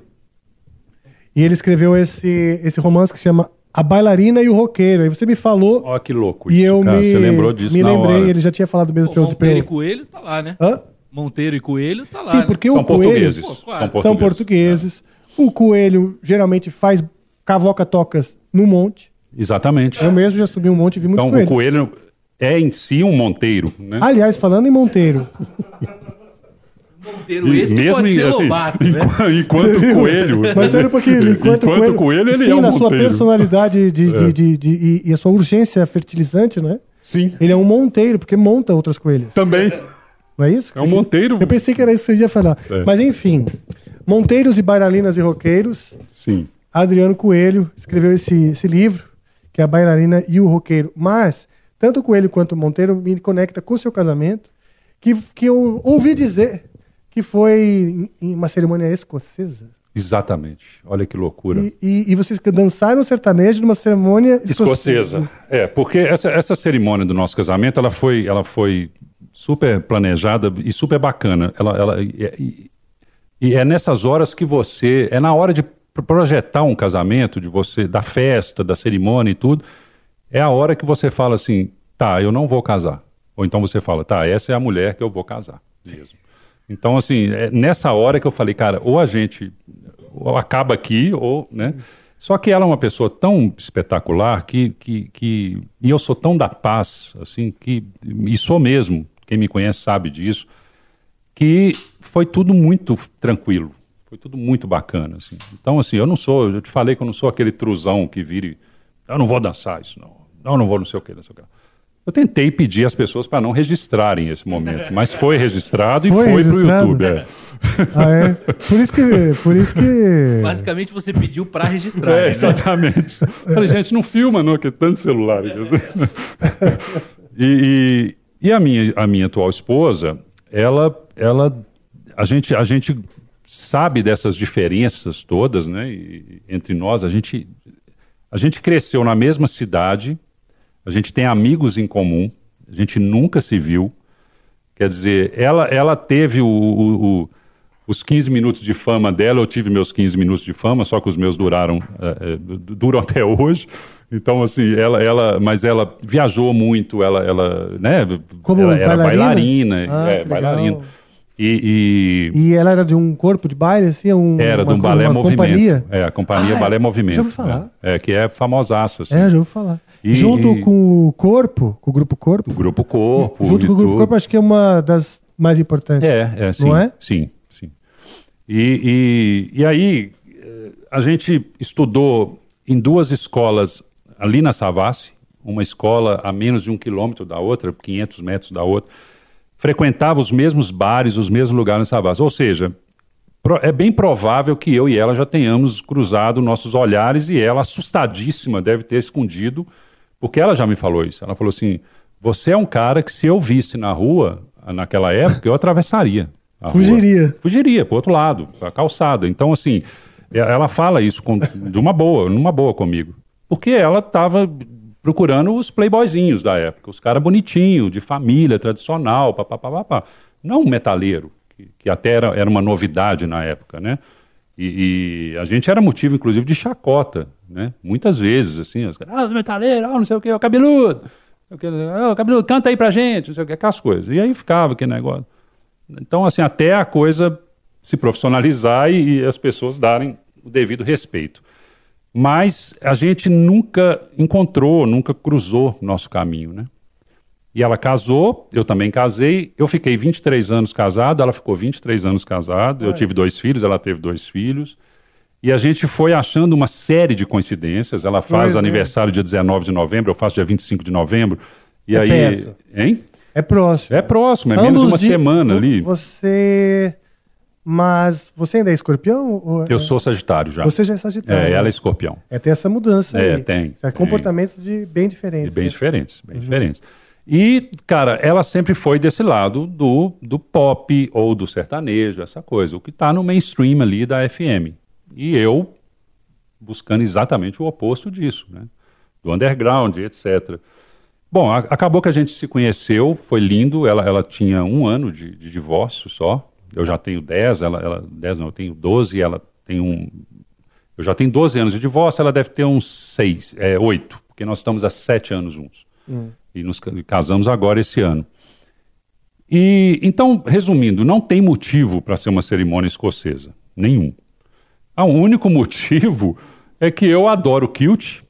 Eu acho Ah, fantástico, the- the assim. kilt. Eu, é, eu tenho um kilt que eu trouxe lá da Escócia. Ah, tenho... Kilt, pensei que era banda Kilt. Kilt. Não, a que Kilt banda é- Kilt? Tem uma banda que chama Kilt? The Kilt. The Kilt. Ah, The Kilt. É, é que eu, pela pronúncia eu me confundi. The, Kilt, é, é, é- The é é aquela bom. banda e tal The do, é Kilt. Kilt. Kilt. É. Kilt. Ah, aquela sala, É, né? Aquela saia. Saia, é. saia. É. E, e gosto dessas tradições escocesas, sempre tive interesse Legal. e tudo. Esse bigode vem um pouco dessa... Esse bigode é meio lorde, assim, meio, Sim. meio, meio. Mas, mas acho que você Meio com, Dom Pedro, com esse né? Uma bigode coisa- e um kilt, Ah, ficou bacana. fica legal, né? Ah, eu te mostro. Eu quero ver, quero ver. Mostra aí. Ah, Eu vou mostrar. Não, mostra. Agora é a hora que entra aquela musiquinha de elevador, enquanto eu acho a foto. Não, não, eu te, eu te entretenho. Tá bom. Então vamos lá. Eu posso te entreter. Mas é bem rápido aqui, ó. Já, já tô chegando lá. Não, e a outra. É, é- ah, você sabe que, que às vezes as pessoas estão ouvindo só a gente aqui no programa, né? É? É, é, no Spotify. Você pode, em vez de só assistir, você pode também ouvir. Ah, isso é, eu vi você falando. Tem nos streams também, isso é legal. Então nessa hora que você tá procurando, Deezer e tudo. a gente tá murmurando coisas, é gostoso, a pessoa vai pegando no soninho. E- Muito Só que se ela bom. estiver dirigindo, é perigoso. Por favor, pause o episódio nesse momento. Olha só, cara, você tava bem charmoso, hein? Isso daqui. Cara, onde é isso aqui? É um, é um jardim botânico? Não, é um, é um hotel que é no meio de uma floresta lá em- perto de Belo Horizonte, na estrada, e tem uma floresta, assim, uma mata preservada e tudo.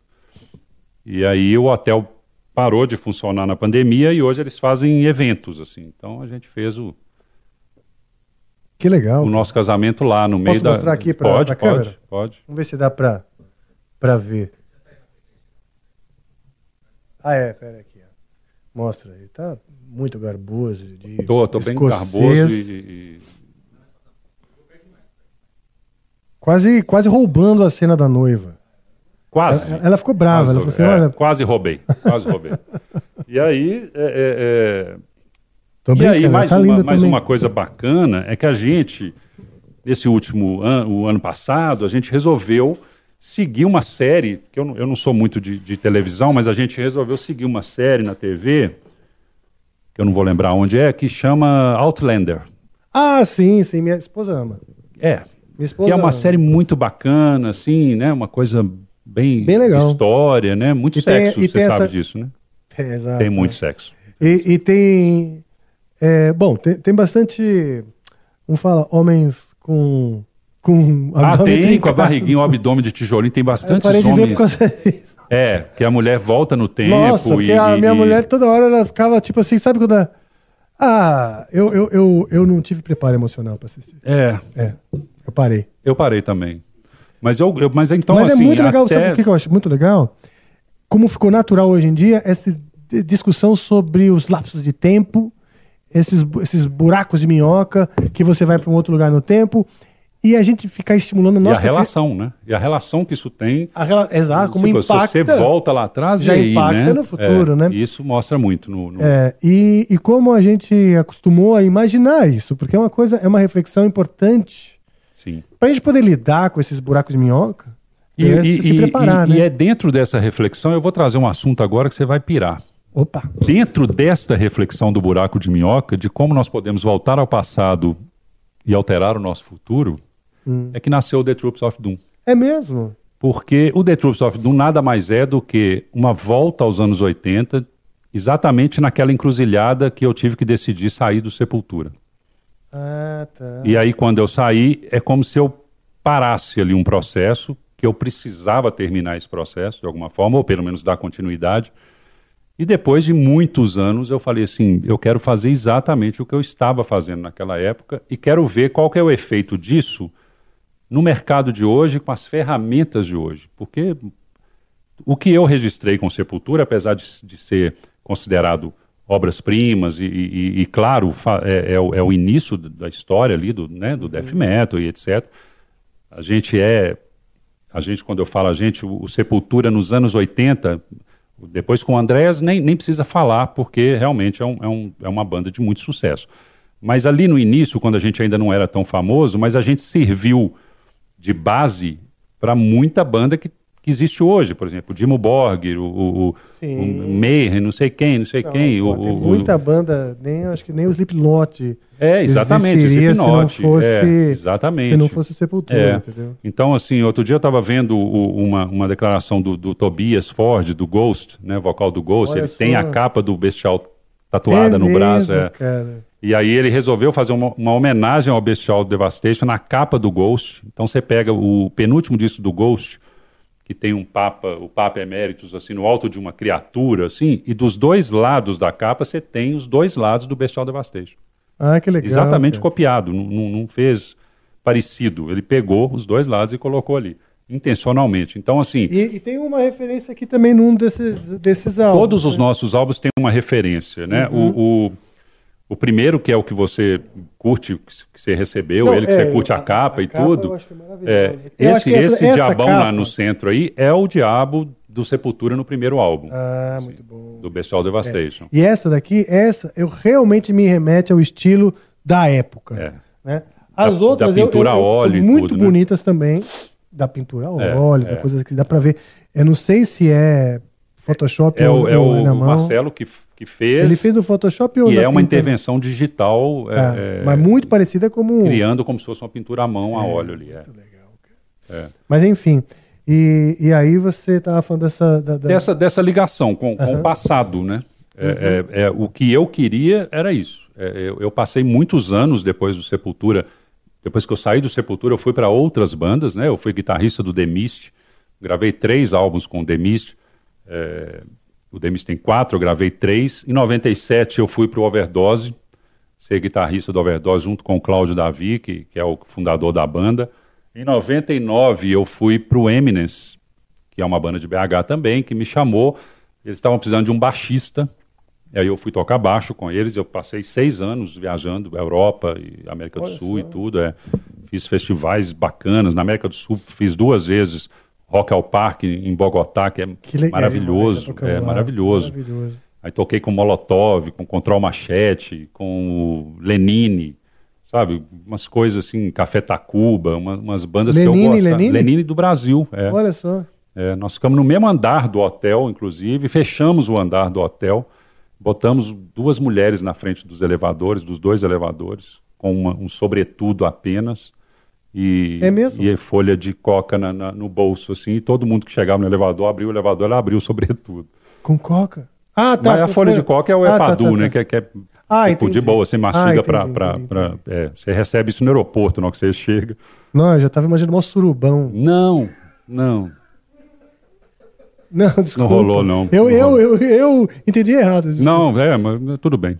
Você está É. assistindo muito, muito lá o. O PornTube. o, o- não, o, não. Ah, o Outlander. O Outlander, é, com a sua esposa. Eu me entrego. Se entregou agora de uma maneira impressionante. Pornitube. Mas é isso. Então, assim, é, tocamos, fizemos esse festival e tudo. E, e eu parei. Em 2005, eu saí da banda, né, do, do Eminence, e parei de tocar completamente. Assim. Aí eu entrei no que as pessoas chamam de inferno astral. Assim. Parei de tocar, parei de compor. 98? Não, isso foi 2005. 2005. 2005, é. Então depois do overdose ainda teve. Sim, depois da overdose. Eu fiquei na overdose um ano. Eu fui contratado pela banda para ficar um ano. Era uma turnê de um disco que só saiu fora do Brasil, que é o Scars. Tá. E a turnê era uma turnê abrindo para o Testament de um ano, uma turnê gigantesca. Assim. Então eles me chamaram para fazer essa turnê. Que- Porque o outro guitarrista saiu, e, e o Sérgio, e aí eles ficaram loucos, porque era uma coisa emergente e tudo. E, cara, eu, eu ralei pra caramba, porque Overdose era uma, é uma banda. Pra quem vem do, do, do Sepultura e do Demi, você tirar a música do Overdose não era Sim. fácil. O Cláudio, cara, até hoje ele é assim, ele faz música pensando em matemática.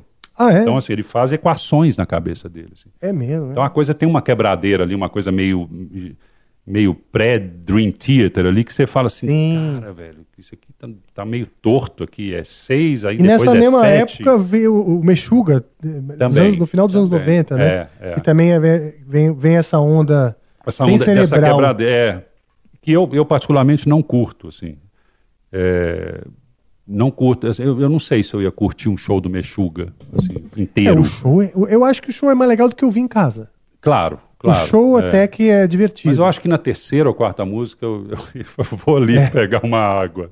É, porque Nunca assim, mais volta, assim. Cara, Precisa- pegar água no Rio Amazonas. abstrair Rio a quadratura. É. Então eu, não, eu não tenho. Eu sou muito. muito é, como é que fala assim? Conservador? musi- musicalmente. Não, musicalmente muito, muito simples, no sentido Ah, de. tá. Eu gosto daquilo, daquele simples ali, do, do, do blues, daquele 4x4. Eu gosto disso. Quais Do- eram as suas referências musicais fora o heavy metal e esse universo? Eu comecei a, a escutar música com a minha mãe, Elvis Presley. Então, assim, a minha, minha, minha primeira influência, vamos dizer, o que me levou para conhecer o rock foi o Elvis Presley. Assim. Você tem uma voz boa pra cantar um Elvis, hein? Ah, Oh, Aí, ó, já começou. Mas você canta? J. Rouse Rock. Não, cara, eu nunca cantei. Porra, bicho, com essa Eu voz, mas você é eu doido? preciso fazer aula, eu vou fazer aula. Fazer aula com a Puta voz Maiara. legal pra cantar, mano, você é doido. o que você quiser, eu acho que esse... Não, eu, eu tenho muita vontade de fazer, inclusive porque uma das minhas maiores influências, eu tinha muita vontade de fazer uma banda cover dele, Ah, botar um terninho e um chapéu e fazer? Leonard Cohen. ah Leonard Cohen. Pô. Eu acho que eu, que eu conseguiria fazer a voz É, meio, meio ali, né? Meio Sim. Aleluia. O Johnny Cash coisa dele. também. Johnny Cash. Johnny Cash é que eu amo. amo. Ah, pega aí um. Eu gosto disso tudo, assim, desse rock and roll, desse blues, desse, dessa mistura, desse, dessa coisa ali do início do rock country ali, sabe? Gosto Sim. do Creedence, gosto do Lynyrd. Skynyrd, gosto do, do Johnny Cash. Gosto Você lembra do Blackfoot? Não, Porra, é dessa época aí. Banda. Eu- é uma banda, é. Pô, que massa, Dessa velho. época aí, dessas bandas sulistas, né? É, eu, Mas é- aí, é da- depois que eu peguei É essa que eles onda têm poucos discos, tem acho que dois ou três discos. Blackfoot, eu vou procurar Blackfoot. isso. Tem um álbum, um azul claro, assim, que é um clássico, um álbum inteiro bom. Porque depois dessa onda do, do, do, do blues, do, do Elvis, aí eu fui ali pesquisando e fui pesquisando naquela época, você imagina, né? Não, é, não era, É, não era ga- Google, é, garimpando, né? Garimpando, não era Google. Você tinha que sair É. de casa e ir no lugar, né? Então, assim... Era um trabalho de Sherlock Holmes. e aí eu fui descobrindo essas outras coisas, como Johnny Cash, como coisas que tinham a ver com aquele universo ali do rock and roll e do blues e do country, aquela coisa ali. Depois eu, eu escutei uma banda que eu adorava, que chamava Sweet Fan Adams. Não conheço. Você deve conhecer com certeza Talvez uma eu- música é. deles e, Tá. e não sabe que, que são eles, mas assim, Americana? a banda americana, Sweet Fan Adams. É, A, a capa do disco era ele, eles em pé e embaixo era um espelho com a imagem deles distorcida, assim. Era bem bacana, assim. E aí, a partir daí, eu entrei naquela onda da revista pop, descobri Alice Cooper, Peter Frampton, e etc, etc, Supertramp, e aí eu fui meio que nesse início aí do, do- desse rock. Eu não passei pelo Led Zeppelin e, e pelo Black Sabbath. Antes, eu, eu- antes do Black Sabbath, eu cheguei no Kiss, Ah, tá. Você É. pulou. Isso é. É. Foi um. O Black Ok. Sabbath veio depois, naturalmente, assim. Led Zeppelin nunca foi uma banda que eu, que eu, que eu escutei muito, assim. Reconheço. Leftovers or the DMV Number 97. or house cleaning Chumba Casino always brings the fun. Play over a hundred different games online for free from anywhere. You could redeem some serious prizes. Chumba. ChumbaCasino.com. Live the Chumba life. No purchase necessary. Void where prohibited by law. T plus terms and conditions apply. See website for details. Leftovers or chumba the DMV Number 97. or Chumba. house cleaning Chumba Casino always brings the fun. Play over a hundred different games online for free from anywhere. You could redeem some serious prizes. ChumbaCasino.com. Live the Chumba life. No purchase necessary. Void prohibited by law. T plus terms and conditions apply. See website for details. o talento e acho foda e, e a importância, mas não é uma banda que eu, eu gostava muito. Eles já, eles já tinham um, um pezinho ainda no hip ali que, que, que eu não Ah, curtia, sim, sim, né? Aquela coisa... Sei, sei. É. calça boca de sino e etc, aquela coisa, a voz muito aguda, eu já, eu já gostava mais da maldade do Jenny Simmons ali, né? E essa maldade que a gente tem que falar mais. Porque tá na grande mãe, né? Tá. De novo. Tá, as tá. vísceras pra fora e É, tal. é. Isso faz parte um pouco da, da, da psicologia né, do fã do heavy metal no começo, no embrião do heavy metal. Exatamente. Que tinha essa coisa do Kiss, o Gene Simmons, a gente queria. Tinha, tinha uma coisa de, de contraversão, por exemplo. de contravenção. Você falou que estudou em colégio de padres franciscanos. Franciscanos. Eu também, em colégio de freiras fran- franciscanas. Que, que era maravilhoso. Para mim não foi traumático, não. Sim. Mas era muito bonito imaginar, né? É, e contra tudo aquilo, sabe? E pegar. Foi libertador ver as capas de heavy metal e, e os temas do The Number of the Beast, né? Que foi. pegou muito pra mim.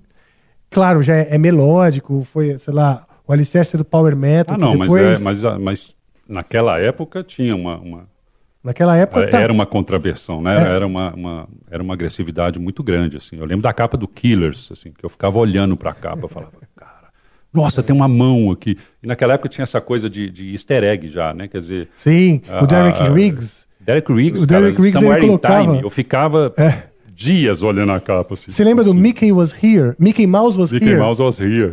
Era um- era um- na parede. é, né? a capa do Power Slave, desenhada pelo Derek Riggs, ela é do negócio da pirâmide, do Egito, etc e tal. E tem vários easter eggs do, do desenhista, que é o Derek Riggs, lá. E tem um cantinho que, se você olhar, tem um desenho do Mickey Mouse. E estão no meio da pirâmide, imagina, do faraó, sei lá, É. 100 quantos anos antes de, de Como se Cristo. tiver- é, anos Aí tem um, atrás. Mickey, o Mickey Mouse já estava lá, tipo. Bem no É cantinho, muito bacana, né? Uma- Muito uma- é legal. até uma, uma, uma alfinetada que ele dá ali na, na- coisa cultural, né? Tipo assim, de, de- de É. Hollywood, de É. Mickey Mouse, Disneyland.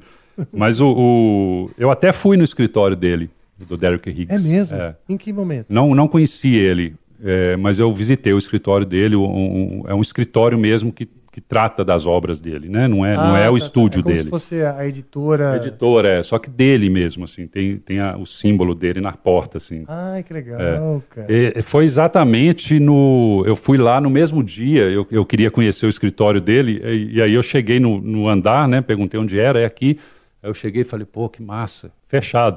Assim, É na Inglaterra? Não, no- em Nova York. Olha só. Aí eu cheguei e falei assim: olha que massa, velho. Talvez seja o escritório, a editora americana dele, né? Dos direitos, não sei. Mas ele é inglês, né? Uhum. E aí eu cheguei fechado, eu achando lindo. Tipo assim, olha que massa, cara. Tem Você o símbolo dele na porta. Em que época foi isso? Não, aí? não tirei porque não tinha celular. Não- Ah, não- então faz é, tempo. É, isso foi em 96. Eu fui convidado pelo Max pra, e do Igor para participar da gravação do Roots, da, da, da, da mixagem do Roots, Ah, que em legal, Nova York. cara. Eu fui para Nova York e fiquei no estúdio com os caras. Então, E você permaneceu essa amizade? muito, muito, muito. que legal. até hoje, até hoje. Ah, que bom. Com todos, né? Assim, tanto com o que é o Sepultura hoje, quanto com os irmãos Cavalero. Que bom. Eu, eu, não, eu não aceito.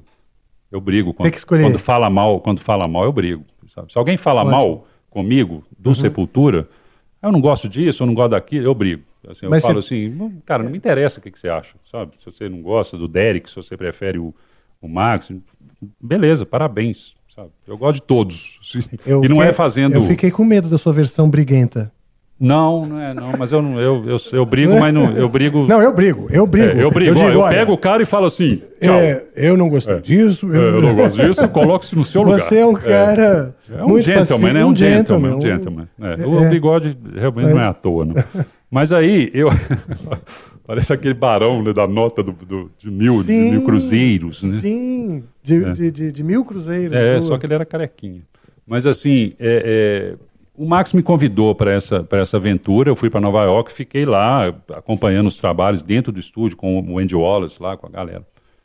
E aí, nas, na- nas horas vagas, ou quando eu não queria ficar lá, que eram vários dias e tudo, falei, ah, velho, amanhã eu não vou, vou, vou depois da manhã. Aí eu falei, vou visitar o estúdio do Derek Higgs, né? E eu achava que era o estúdio, né? E a não banda estava toda. Agora uma curiosidade: a banda estava toda acompanhando a, a, a, a, A banda estava mixagem? toda acompanhando a mixagem, todo mundo ali, mas assim, o, o, o Andy Wallace, ele, ele, na mixagem, ele fazia inserções de gravações ali. Ah, então ele pegava o microfone, Max, liga aqui, vem cá, dá um berro aqui, entendeu? Então, Ah, assim, tá, tá. a Então coisa foi gravada em perto Los mesmo. Angeles, foi para Nova York, ele só foi mixar e ele já dava uma produção, assim, no, Ah, entendi. isso era, legal. eu, eu fiquei de cara, porque eu, porque eu não conhecia esse. Né? Para mim tudo era tão definido. Quem gravou, Sim. quem era o cara, quem, né? Sim. o cara que editava, gravava, né? De tudo ali, o outro produtor. E, o- e o Andy Wallace, não, ele, ele, ele, ele fazia uma imersão no trabalho dos caras. Ele não ficava só operando ali a, a mixagem. Ele fazia uma imersão. Ele tirava, fala, cara, é, liga a sua guitarra ali. E às vezes ligava em linha, ou ligava num, num Marshallzinho, num, sabe? Não, não preparava o estúdio. Ah, é, estúdio é. de mixagem. Era mais. né? A ideia era, Era mais dentro importante. da técnica ali. Ele botava, é, botava uma caixinha ali e falava, liga esse Isso é macho uma aí. coisa importante. Você viu, Gil? Os caras mixando o Roots do Sepultura, um dos álbuns mais importantes aí do, do- É, do, é. do- do heavy metal mundial, pode se Sim, dizer. sim, sim. A ideia ela é mais importante do que a sofisticação e a produção. Com É certeza. melhor ter aquele, aquele conteúdo do que não ter. Do que não ter. Se, ah, faltou o microfone, ah, faltou É. a sala. Não, não, não, É. não, não. Faz Eu lembro que o Max dava um, um- um grito que ele deu lá em Los Angeles, no estúdio, ou, ou, ou não lembro se foi gravado no Arizona ou em Los Angeles, eu acho que foi Los Angeles, que o, o Carlinhos Brau até foi gravar também e tudo. E aí, eu, eu só participei da mixagem. E aí, nesse grito, o Andy Wallace falou assim, cara, André, chega aí. Aí entrou, liga, liga essa guitarra aqui. Nem era a guitarra dele, uma guitarra. Ah, uma guitarra estúdio, que tava liga lá. aqui. Agora, agora dá que, tipo assim, faz um, dá a nota com ela fechada, dá ela aberta, assim, o- o- as cordas abertas, sem nota, para dar um. E vai abrindo devagarinho esse negócio. Aí ele foi um ruído, né? isso junto com a voz do Max. Assim. Nossa. E aí você fala, cara, na hora que eu escuto o Roots, eu falo assim, cara, eu lembro disso. É um mesmo? negócio que momento uma era? Você lembra? aqui, Que eu né? quero Então- ouvir também. É, que você tem momento muito era? Negocinho. Oi?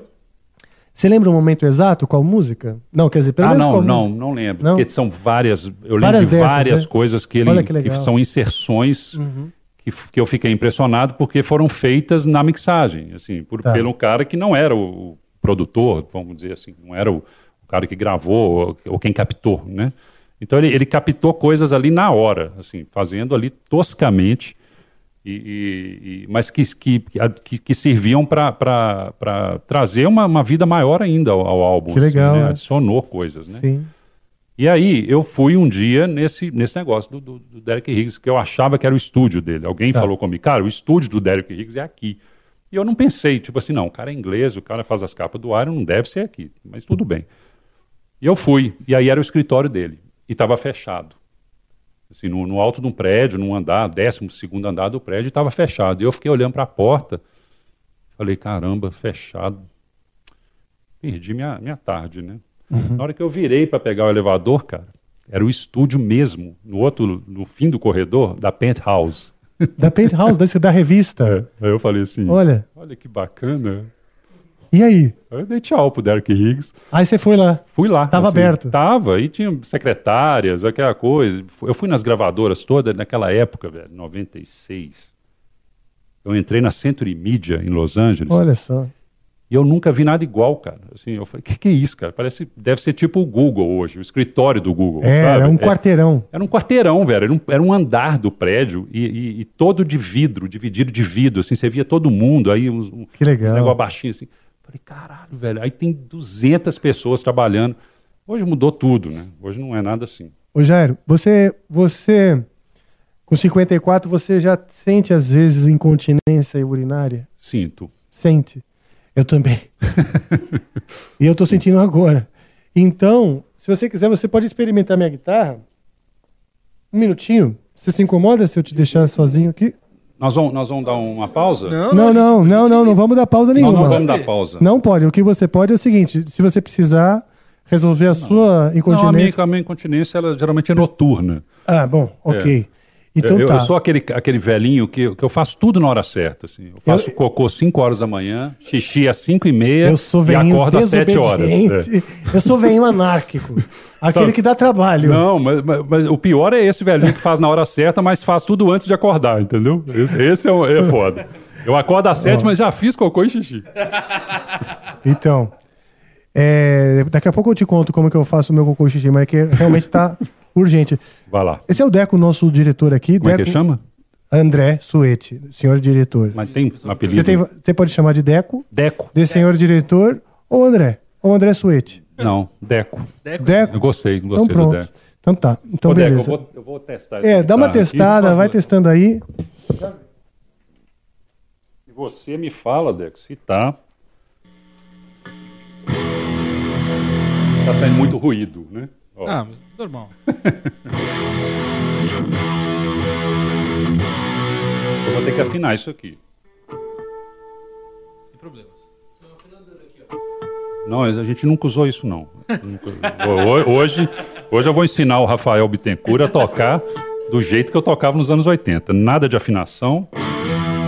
E, e- e vou ensinar ele, inclusive, a tocar o meu estilo.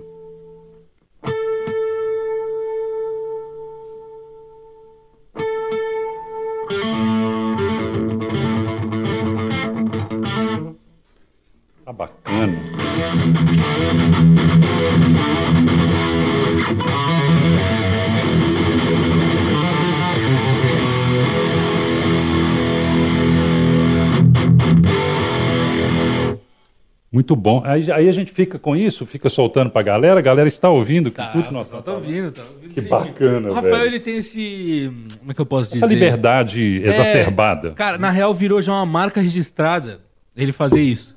Que é deixar o convidado aqui. Ótimo. né, E ir uri- urinar, mas o problema não é só ele urinar. Não. O problema é que demora pra ele urinar. Entendi. Aí ele disse que não, foi só o número um. Eu até acredito.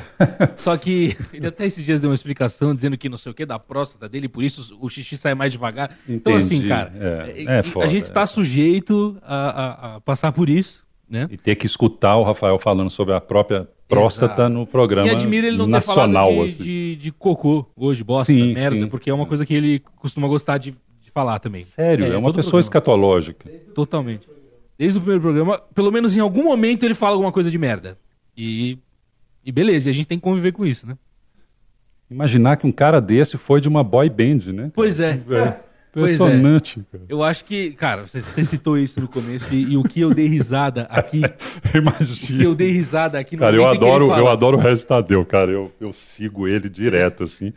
E eu achei muito engraçado isso, cara. E mais engraçado foi o, foi o Rafa falar assim: eu tava lá. Então, é isso que eu ia falar, cara.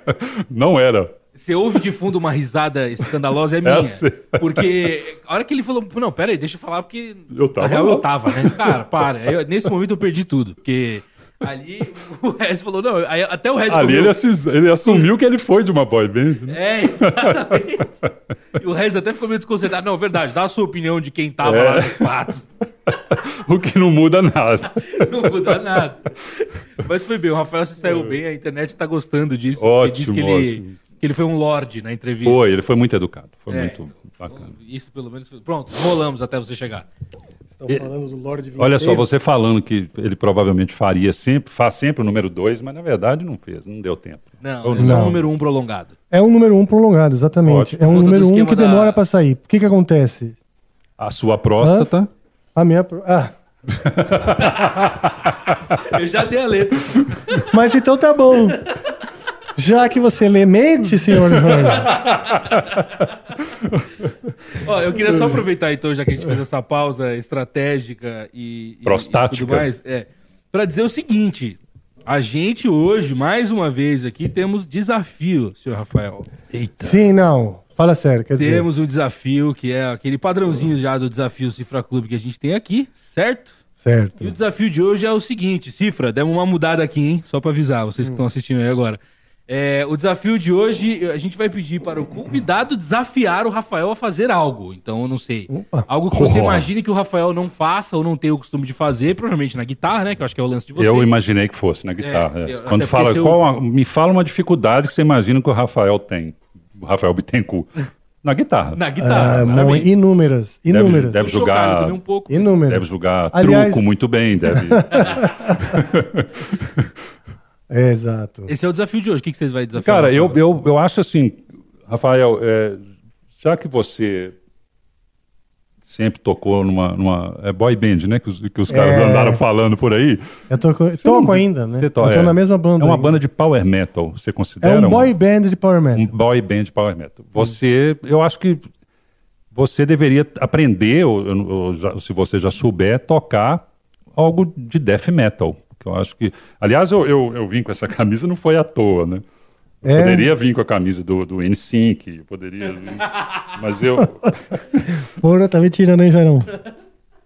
Obrigado. eu vim com a do Hellhammer, exatamente por, não que o Hellhammer seja, seja, fosse death metal. Mas assim, você tem alguma noção de death Nenhuma, metal? cara. Nenhuma. Nada. Se eu tivesse que criar um riff de, de death metal, eu estaria na roça. Aliás, eu vou inverter o desafio. Não, tô brincando. toca aí um, toca alguma coisa do N5 aí já. Não, o que eu preciso é de algumas instruções, Tá. tá? Porque, vamos dizer, o, então me, me dá alguma clareada aqui. O, o riff de death metal Sim. precisa ser rápido? Não necessariamente. Não necessariamente rápido. Não. As paletadas todas para baixo. O, por exemplo, a- o estilo Doom, né, que a gente até falou mais cedo sobre ele, ele pode ser tão maldoso quanto um death metal, apesar de ser arrastado, né? É, Mas então o death Doom- metal é como se é- é- eu não vou dizer que é isso, mas ele tem muito de pegar, por exemplo, muita coisa de um Black Sabbath ali, do, do início de carreira, inclusive, e acelerar isso, né? Tá. Paletada, paletada, geralmente é ser- paletada aberta. Ah. Se você vier com paletada fechada, é power metal. Ou Ok. thrash metal. Pa- Fechado quer dizer abafado? Abafado, é. é. Então é sem abafar. Sem abafar. Pode alternar ou é tudo para baixo? Não. É alternado. Alternado. E aberto. A primeira. A primeira. Olha que engraçado. ó. Eu estou me um- saindo bem até então. um eco, hein? A primeira coisa que você tem que, que ter na sua, na sua concepção é a maldade. Eu tenho, juro. Maldade eu tenho, não tenho prática. Pois é. A gente já desenhou um pentagrama aqui no tapete que não vai aparecer nas imagens, Sim, mas não tem problema. é, é, o que que acontece? Se você vai fazer um, um heavy metal, um power metal, uma coisa assim, você sempre procura, eu tenho certeza que você faz isso no Angra, eu tenho certeza porque eu escuto o Angra. E acho muito bom, aliás. Parabéns. Mesmo? Mesmo. Ah, obrigado, brigadão. E, e apesar das brincadeiras, eu discordo do, do meu querido amigo Regis Tadeu que você seja um- uma, uma boys band. assim. E você tá falando bravo, eu percebi isso aqui. Eu você tô, falou muito, bravo. eu tô com muita raiva. Eu vi, você ficou bravo. Tô com muita raiva. Eu fiquei com medo de novo. Jairo bravo é, um negócio que você sai é- correndo. Não, impressionante. Se eu for pra Ucrânia, essa guerra acaba. então, é, a primeira coisa que eu percebo na, na grande diferença entre uma banda de death metal, o Troops of Doom, Tá. e o Angra, é que o que você faz é bonito. O que eu faço não é. Hum. A beleza, uma, uma, uma beleza sonora, uma beleza que você escuta, que não te incomoda em nada. Ela, é- você procura sempre as notas e as Entendi. escalas que tem uma. uma... Posso, posso fazer uma, uma, um parênteses, então? É um Pode, parênteses. Pode. É, Porque assim, o belo foi discutido no, né, há 100 anos atrás.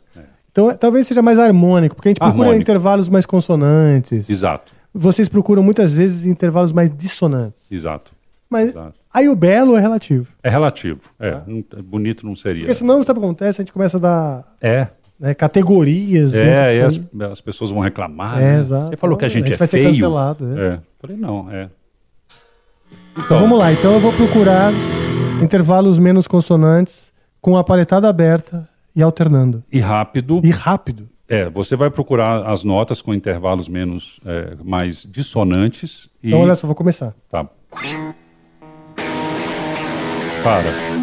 Isso tá parecendo Coldplay, né? O que é isso? Bruno, não vai fazer corte disso.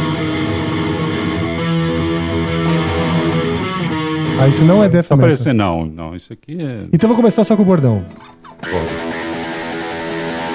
Essa Tá. velocidade tá boa? Já dá pra passar mais rápido?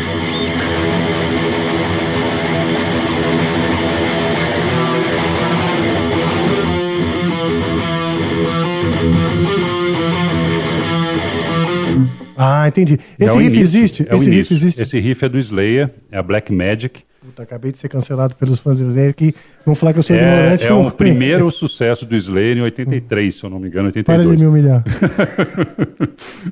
Então e, toca e de é o início do, então, de, de um tudo death bem, metal. então me mostra de novo, vamos tentar fazer um riff nessa onda. Vai lá. É, nós, você pode fazer... Nessa época já existia o termo death metal? Eu acho que não. Eu acho que... Então eu, eu sei que eu tô ainda no meio do desafio, pessoal, mas isso é uma coisa que eu queria saber. Quando vocês começaram lá com Sepultura, o que, que vocês imaginam? Que estilo vocês tocavam na sua cabeça? Era heavy metal na cabeça de vocês ou tinha alguma Não, outra não, coisa? não era heavy metal. Porque, até porque a gente considerava que o, a banda predileta do Max e do Igor era Van Halen. E a gente Olha. considerava que eles eram heavy metal. E eu Ah, considerava o entendi. Kiss uma banda de heavy metal. Eu, nunca, eu- hoje Sim, eu não olho para trás e falo essa- é rock, mas não tinha muita diferença assim. Então Verdade. Iron, Iron era heavy metal, Judas sempre foi, Van Halen. é, Van Halen, Kiss. Então, Kiss, então não tinha muito essa, essa separação. Então era algo novo que não tinha Era algo novo que não tinha ainda. rótulo. Não tinha rótulo, não tinha uma definição. E, e- e até, e isso fez com que o próprio death metal tivesse também as suas ramificações. Né? Então e o termo tem, death metal veio antes ou depois do, do termo thrash metal? Eu acho que veio antes. Veio antes, é? O thrash metal já é. Se bem que, se bem que o Metallica era considerado thrash metal. Será que veio então meio simultâneo? Testament, Megadeth. E aí o Metallica não era uma referência pra vocês? Na, na minha época, assim, no, no início não. Olha eu só. gostava, mas a gente escondia que gostava, assim. Era uma coisa meio. Por quê? Uma banda, era, era meio bonitinho, assim. Era né? bonitinho? Era, bem Olha, feito. Então a gente já difere em perfil psicológico. Falei bonitinho mim... de novo. Não, não, não, não. era não, mais harmônico. Não, não, não isso. O que eu quero dizer é que eu entendi bonitinho na sua estética, é muito arrumadinho, né? Mas pra mim já era, já era agressivo Muito agressivo. É. É. Pra, pra minha percepção, né? É, a primeira coisa que eu ouvi que eu me lembro que eu achei muito agressivo. Por exemplo, o Merciful Fate. Quando eu ouvi o, o EP, o primeiro EP deles, eu achei muito maldoso, mas eu achei bonito. Eu falei, cara, é uma bacana a harmonia e tudo, as melodias deles e tudo. Mas era maldoso. Tinha essa coisa do satanismo já, né, desde o início. Mas a primeira banda que eu ouvi, que eu falei assim, cara, o que, que é isso, velho? Que coisa agressiva foi a Sept, Restless and Wild. Ah, eu tinha isso foi- aí e eu já achei esse Fast muito... as a Shark, cara. Eu Sério? ouvi e falei, no Heavy Metal Attack. Eu Sim. escutei e falei, o que, que é isso, cara? Nós começa. Falei, caramba, velho, que. que... Eu começava assim Porque com... se você. Highly, É, high, low, high, la. Highly, high, low, high, la. Highly, high, low, high, la. Ha, ha, ha, ha. Eu não sei. Eu também não. Mas eu achei o Acept na época meio hard rock, um pouco, um pouco É, mais. não, eu não achava. Eu achava é, é, aquelas outras bandas lá do, do- que eu não vou lembrar agora, do, do Heavy Metal Attack, daquela coleção. Entendi. Kill, Kill. Tinha umas bandas Overkill, assim. não? Não, Overkill não. Eram umas bandas mais farofas, assim. Tá. E- Mas depois eu quero voltar à minha aula. Eu estou muito ansioso, Vamos, professor. vamos. Então é o eu seguinte, aprender a fazer um Quando, riff. é, é, é, quando o Slayer lançou aquele Diablos em Música, que, que Uhum. inclusive é da, da, da- tá dentro da parte teórica, né, da harmonia Sim, musical e tudo, é, é exatamente isso. É você escolher as notas que são mais Mais dissonantes, menos, é, é, menos harmônicas, né? menos harmônicas. É. Então, ao invés de fazer isso nunca pode fazer no death metal. Você não pode. Não, tá dando pentatônica, né? Tipo, É, aqui você tá pode. louco? Quer É. ser embora do clube? Tô louco É. pra tocar uma pentatônica. Os caras olham torto, às vezes, assim, tipo, já olha assim, né? Isso é uma pentatônica que o cara tá tocando? né? Vambora. Quem chamou esse cara aí? É amigo de quem? Então, assim, a ideia é fazer coisas dissonantes Tá. e, e, e, ao mesmo tempo, que, não, não dissonante que beira o jazz, mas uma coisa que seja maldosa. Entendi. É difícil é, explicar o que é maldade, né? Sim, sim. É.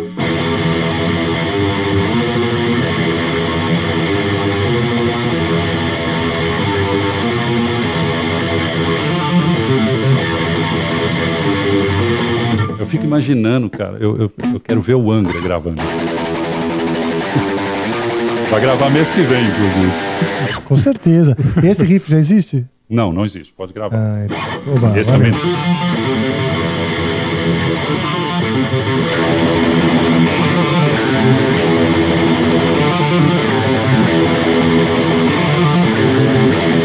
Esse daqui a gente pode até deixar ainda mais maldoso, ó. Pode. Um... Pode, tá vendo? Dá pra fazer Mas as é mais difícil de fazer. É. Ah, faz as duas, perfeito. É. Três, quatro.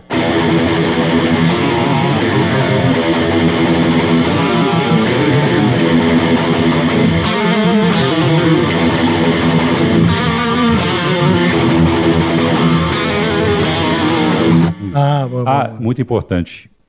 A relação entre o Mi maior Hum. Mi, e o Lá sustenido é um casamento que nunca Ah, termina. Entendi. Nunca termina. Eles se amam. Eles se amam. Eles só andam juntos. Ah, Então, puta, sempre- agora você me deu uma letra total.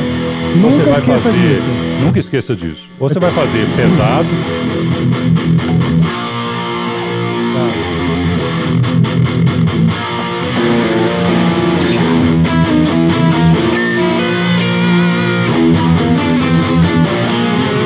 O que, que é isso? De onde que vem isso? Ah, o, o trítono, né? Aquela provocação, diabos em Mas- música. Mas, qual música que você, que você lembra? que- Ah, E, ou então.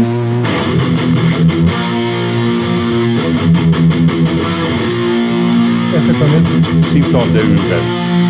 né? Também do Black Sabbath?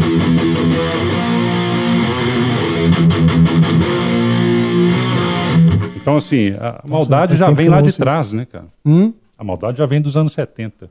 Não é culpa nossa. Não, não é culpa nossa. Mas é isso que eu falo, que a grande mãe, né? O Iron Maiden tem lá o The Number of the Beast e foi para um outro caminho, que é o Power Metal melódico. Melódico. Que depois eles até pararam de falar de, de, de bicho papão. É verdade. Até o Fear of the Dark, assim, depois do Fear of the Dark, É, exato. sabe assim, Parou, é, parou. é quase que os super-heróis que andam de avião, né? É verdade. é, é diferente. É. Mas ah, ah, no caso, a grande mãe tem essa maldade que a gente tá falando Exato, aqui. Eu queria pegar. Então no riff tem isso, é sempre pra baixo. Toca de novo aquele lá do Slayer que você falou, aquele. Do Slayer mesmo?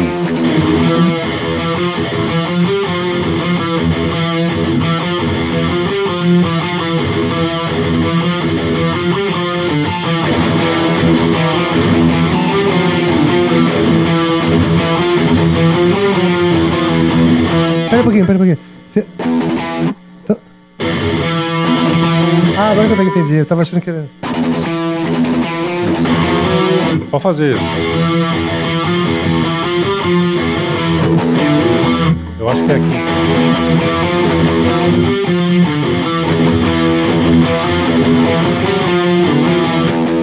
Ó, vê se eu fosse certo, ó.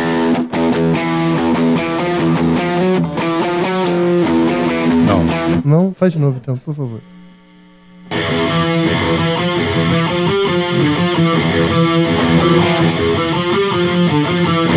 Escala maior. Pentatônica.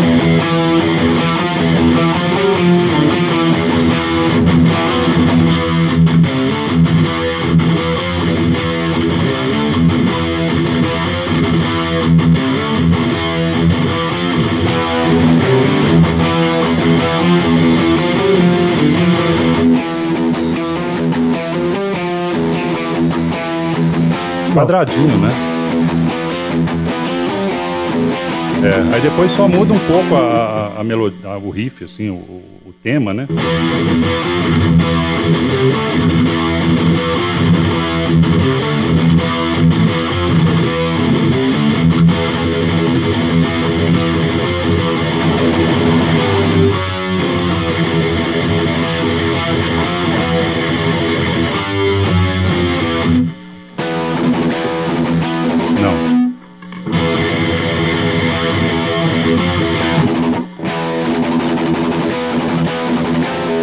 Você, fica, você tem, você tem uma, uma, uma mania. Hum. Porque nós vamos demorar essa aula aqui, vai demorar. Vamos lá. Não, mas eu quero aprender, caralho. Mas é igual eu te falei, nós temos várias vertentes do death metal. Então, o Slayer, que é o talvez o pai disso tudo, na nossa concepção, na minha, na, na minha banda, pelo menos, é uma das nossas, da minha, minha banda pre- predileta e de todos da banda também. É, o Slayer, ele, ele, ainda, ele ainda era um pouco comportado no início ali, depois que eles entenderam a própria linguagem deles e eles dominaram isso. Então mudou Uhum. muito, né? E aí depois você tem bandas de death metal que fazem coisas mais maldosas, vamos dizer, com notas mais agressivo e tudo. Mas o Slayer ele tem essa capacidade de, de, de ser uma banda de death metal que tem, traz toda essa agressividade, toda essa maldade, mas é, é, é comercial, é, é Sim. pop no bom sentido. Não, Agora eu é- vou ser cancelado. Os caras vão botar Não. no corte assim, o Slayer é pop. E Sepultura, e Sepultura, era Sepultura. uma ameaça. Como é é? Sepultura era uma ofensa. Uma ofensa. É. É, Isso mas então, mas o que e outra coisa, eles com esses argumentos que você está me mostrando aqui, eles estão, sei lá, há 40 anos se renovando. Sim. Isso que é o mais legal. Sim, é. E assim, Exatamente. sem se engessar no comportamento, aquilo nada. Hoje eles na época, a gente já tinha até medo do Tom Exato, Araya. é. Hoje você quer sentar Você quer com ele e conversar com com ele. ele. é. É, O cara é um vovozão. Exato. Então, cara. Mas é Então, isso, assim, além da, da, da- essa coisa do, do que eu te falei, do Mi, do Lá sustenido, que é- são duas notas Uhum. que tem que andar juntas, assim, sabe?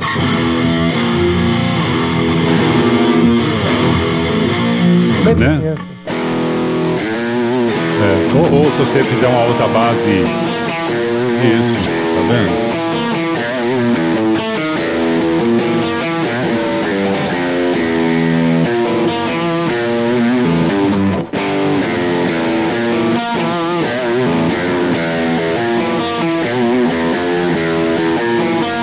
Aí, tá bem, você tá bem na linha do Slayer aí, do, do Diablos em música. Ah, é? É, super.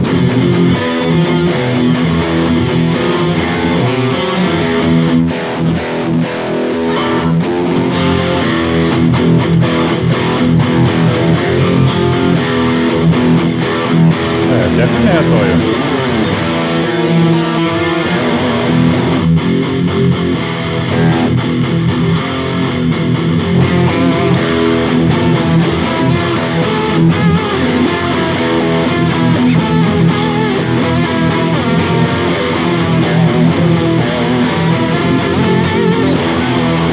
Ó. Vamos, vamos, vamos. A gente grava depois. Vamos? Hora que acabar o, o Angra novo, você me dá um toque.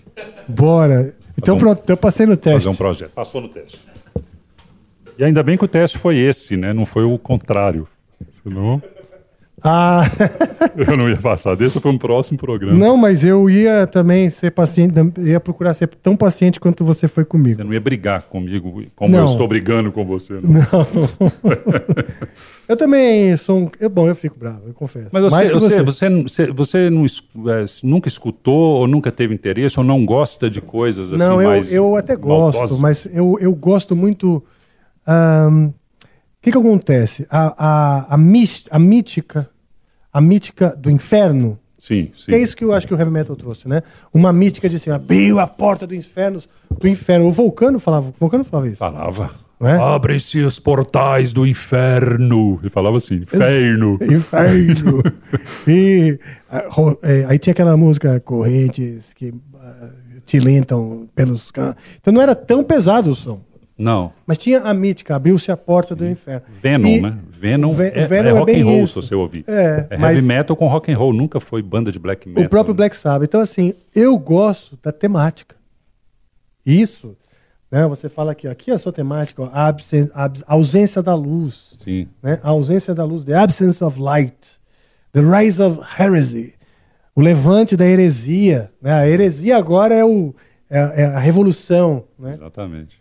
Antichrist, eu tô sem óculos. Anti- Antichrist Reborn. Reborn, o anticristo o Antichrist renascido. Reborn é porque ele é o nosso full álbum, ele, ele é um álbum completo, nosso primeiro álbum completo, que, nós, que saiu de- agora, em 2022, logo depois que acabou a pandemia. E, é, é, e a gente usou a capa é, remetendo ao primeiro do Sepultura, Ah, legal. que foi onde a gente gravou a primeira música do Sepultura, Antichrist. Então eu, eu, eu tomei essa liberdade de renascer o Anticristo que foi gravado lá em 84. Então, assim, Entendi. então o artista que fez a capa é o Sérgio Oliveira, que foi o mesmo que fez a capa do Bestial Devastation para o Sepultura na época. O Sérgio tem uma história bacana, porque a família dele é toda evangélica, eram evangélicos, é até hoje a família dele, ele não. E ele tinha que pintar a capa e esconder a, a tela. E você lembra Olha. quando a gente fazia capa lá atrás, as bandas? Era tela mesmo, é. Não é negócio de computador, O não tinha Cry, computador. o Angels Cry é uma, é uma tela. De um por um ou dois por é, dois, porque né? é, a gente imaginou já a capa abrindo, né? Ah, então é ele foi pintado Horizontal. Ele foi pintado num retângulo. Talvez dois metros por um. Não, não, não, não chega a ser tão grande, não. Tem esse tamanho aqui, ó, 1,20. Ah, é um pouco maior que a É, que a 1,20 capa, por como 60. se fosse o dobro da capa. É, 1,20 por 60. É. E uma, uma tela linda, pintada pelo Alberto Torquato, Sim. Que também pintou outras bandas da, É. dessa época. Né? O Dick também pintava muito capa, né? Ele pintava O Dick, só sim, pintava. ta- Não, eu não sei se ele desenhava até tatuagem, né? É, pras backdrop pessoas. eu sei que ele fazia muito Faz- bem. fez, o do, fez o Angels Cry do o Dick. Ah, tá. Fez o do Holy Land. O Dick Siebert do Corsos. É. Aliás, forte abraço, Dick. É, deixa eu te contar uma coisa. Eu aceitei o desafio do, do Cifra Club. Sim. E você acha que eu passei no desafio? Eu acho que você passou. Você, Obrigado. você, você, é, me mostrou uma coisa muito interessante, inclusive, que foi é, no meio de uma base de um, considerada de uma banda de death metal ali. É, falando hipoteticamente, né? A gente está ali criando uma base com Mi, com Fá e tudo, e você embelezou ela, mas sem perder a maldade. Ah, Isso é bom. importante. Não Ah, ficou sim. Tá, que bom. Eu falei pra você que eu sou uma coisa ruim. meio, sabe? Eu sou louco pra ser aceito no clube dos ruins. Você vai, você vai. Você acha? Você vai, você, vai. Pratica que você vai conseguir. Teve uma vez. Ah, mas Até então pra ser ruim, mas só você- praticar muito.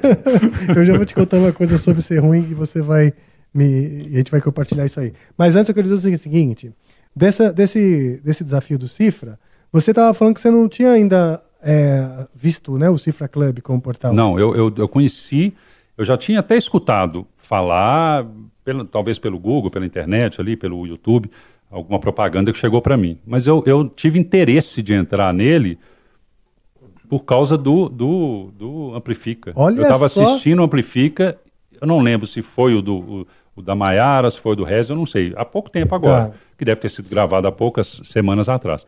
E você abriu o laptop e falou assim: ó, vamos entrar no Cifra Clube e vamos ver aqui. Eu falei, cara, se o Rafael tá fazendo isso, Qualquer um o cara pode. toca pra caralho, qualquer um pode fazer.